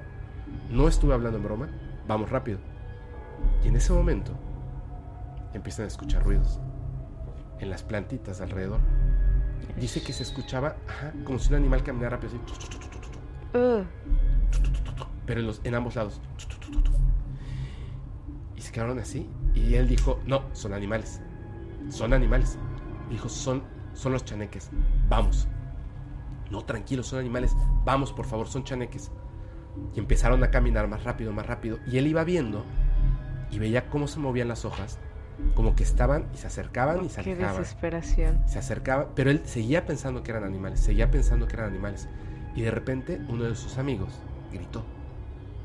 ¡Ah! ¿Qué pasa? Pasó uno corriendo frente a nosotros. No. Ya, ya, ya están cruzando. Ya están cruzando. Corran. No, no, tranquilos. No, no, no. Vamos a correr. Ahí hay otro. Así. Y entonces él dijo, no puede ser. Y se quedó viendo el camino. Y en ese momento vio cómo salió uno. Lo vio. Corrió al otro lado y cruzó del otro lado. Y en ese momento se dio cuenta de que no era un animal. Era un duende. Negro que era muy extraño porque era como una personita, pero no era un humano. Y lo vio directamente a él, que lo estaba viendo, y después se movió como se metió al pasto. Y dijo, corran. Y empezaron a correr. Dejaron hasta las cosas tiradas. El que iba hasta atrás fue el que se llevó lo peor. Porque mientras corrían, estos corrían alrededor de ellos, pasaban enfrente de ellos de repente pasaban entre ellos, escuchaba cómo se reían. Mientras ellos corrían, ellos iban al lado, se reían, cruzaban. Pero al que se iba quedando atrás, pasaban y le tocaban los pies. ¡Ay, no, qué horror! Hasta que llegaron al, Pero no se llevaron a ninguno. No, no, no, no, no se los llevaron. Ok. Pero dice que es el susto más grande que se ha llevado en su vida. Ya estando en el rancho, la gente de ahí se empezó a reír por lo que te decía. Se los dijimos. Es que no les iba a pasar nada, pero es sumamente terrorífico. Y les empezaron a contar otras cosas. Y dice que, o sea, que ya nadie, ya nadie podía dormir bien en ese lugar. O sea, se quedaron el tiempo que se tenían que quedar y ya. Pero dice que lo recuerda. No tiene explicación, por supuesto. Pero es el evento más terrorífico que ha vivido en toda su vida. No, está muy impresionante. Muy impresionante. Me dio mucho miedo y no sé si lo notaste, yo estaba así. Está, híjole, yo me cuando me lo contó y me quedé así, madre. Pero es clásico en las películas, el de atrás es el más... El que dices, no, hombre. Oye, este... Ay, ya nos tenemos que ir. Oh. Oh, pero vas a regresar y nos vamos a contar más historias de duendes y de extraterrestres y más. Dale. ¿Te parece? Sí.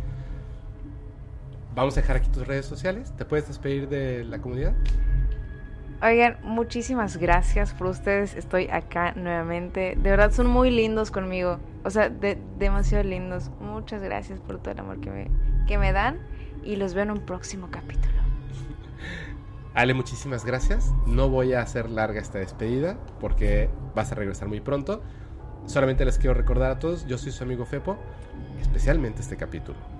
Se disfruta mucho mejor si lo escuchas mientras conduces en una oscura y terrorífica carretera y no tienes a nadie a quien abrazar. Chao.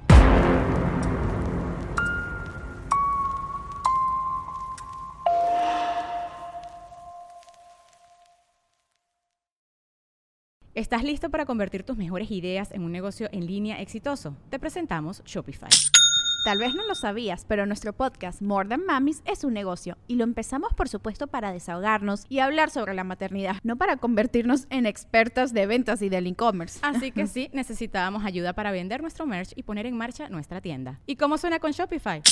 Llegó otra venta. Shopify es la plataforma de comercio que está revolucionando millones de negocios en todo el mundo. Ya seas un emprendedor desde tu casa o desde donde sea, Shopify es la única herramienta que necesitas para iniciar, administrar y hacer crecer tu negocio sin dificultades. Con Shopify puedo gestionar pedidos, envíos y pagos desde cualquier lugar, brindándote toda la información y estadísticas de tus ventas al detalle. Regístrate para un periodo de prueba con tan solo un dólar al mes en shopify.com barra sonoro, todo en minúsculas Ve a shopify.com barra sonoro para llevar tu negocio al siguiente nivel. Shopify.com barra sonoro.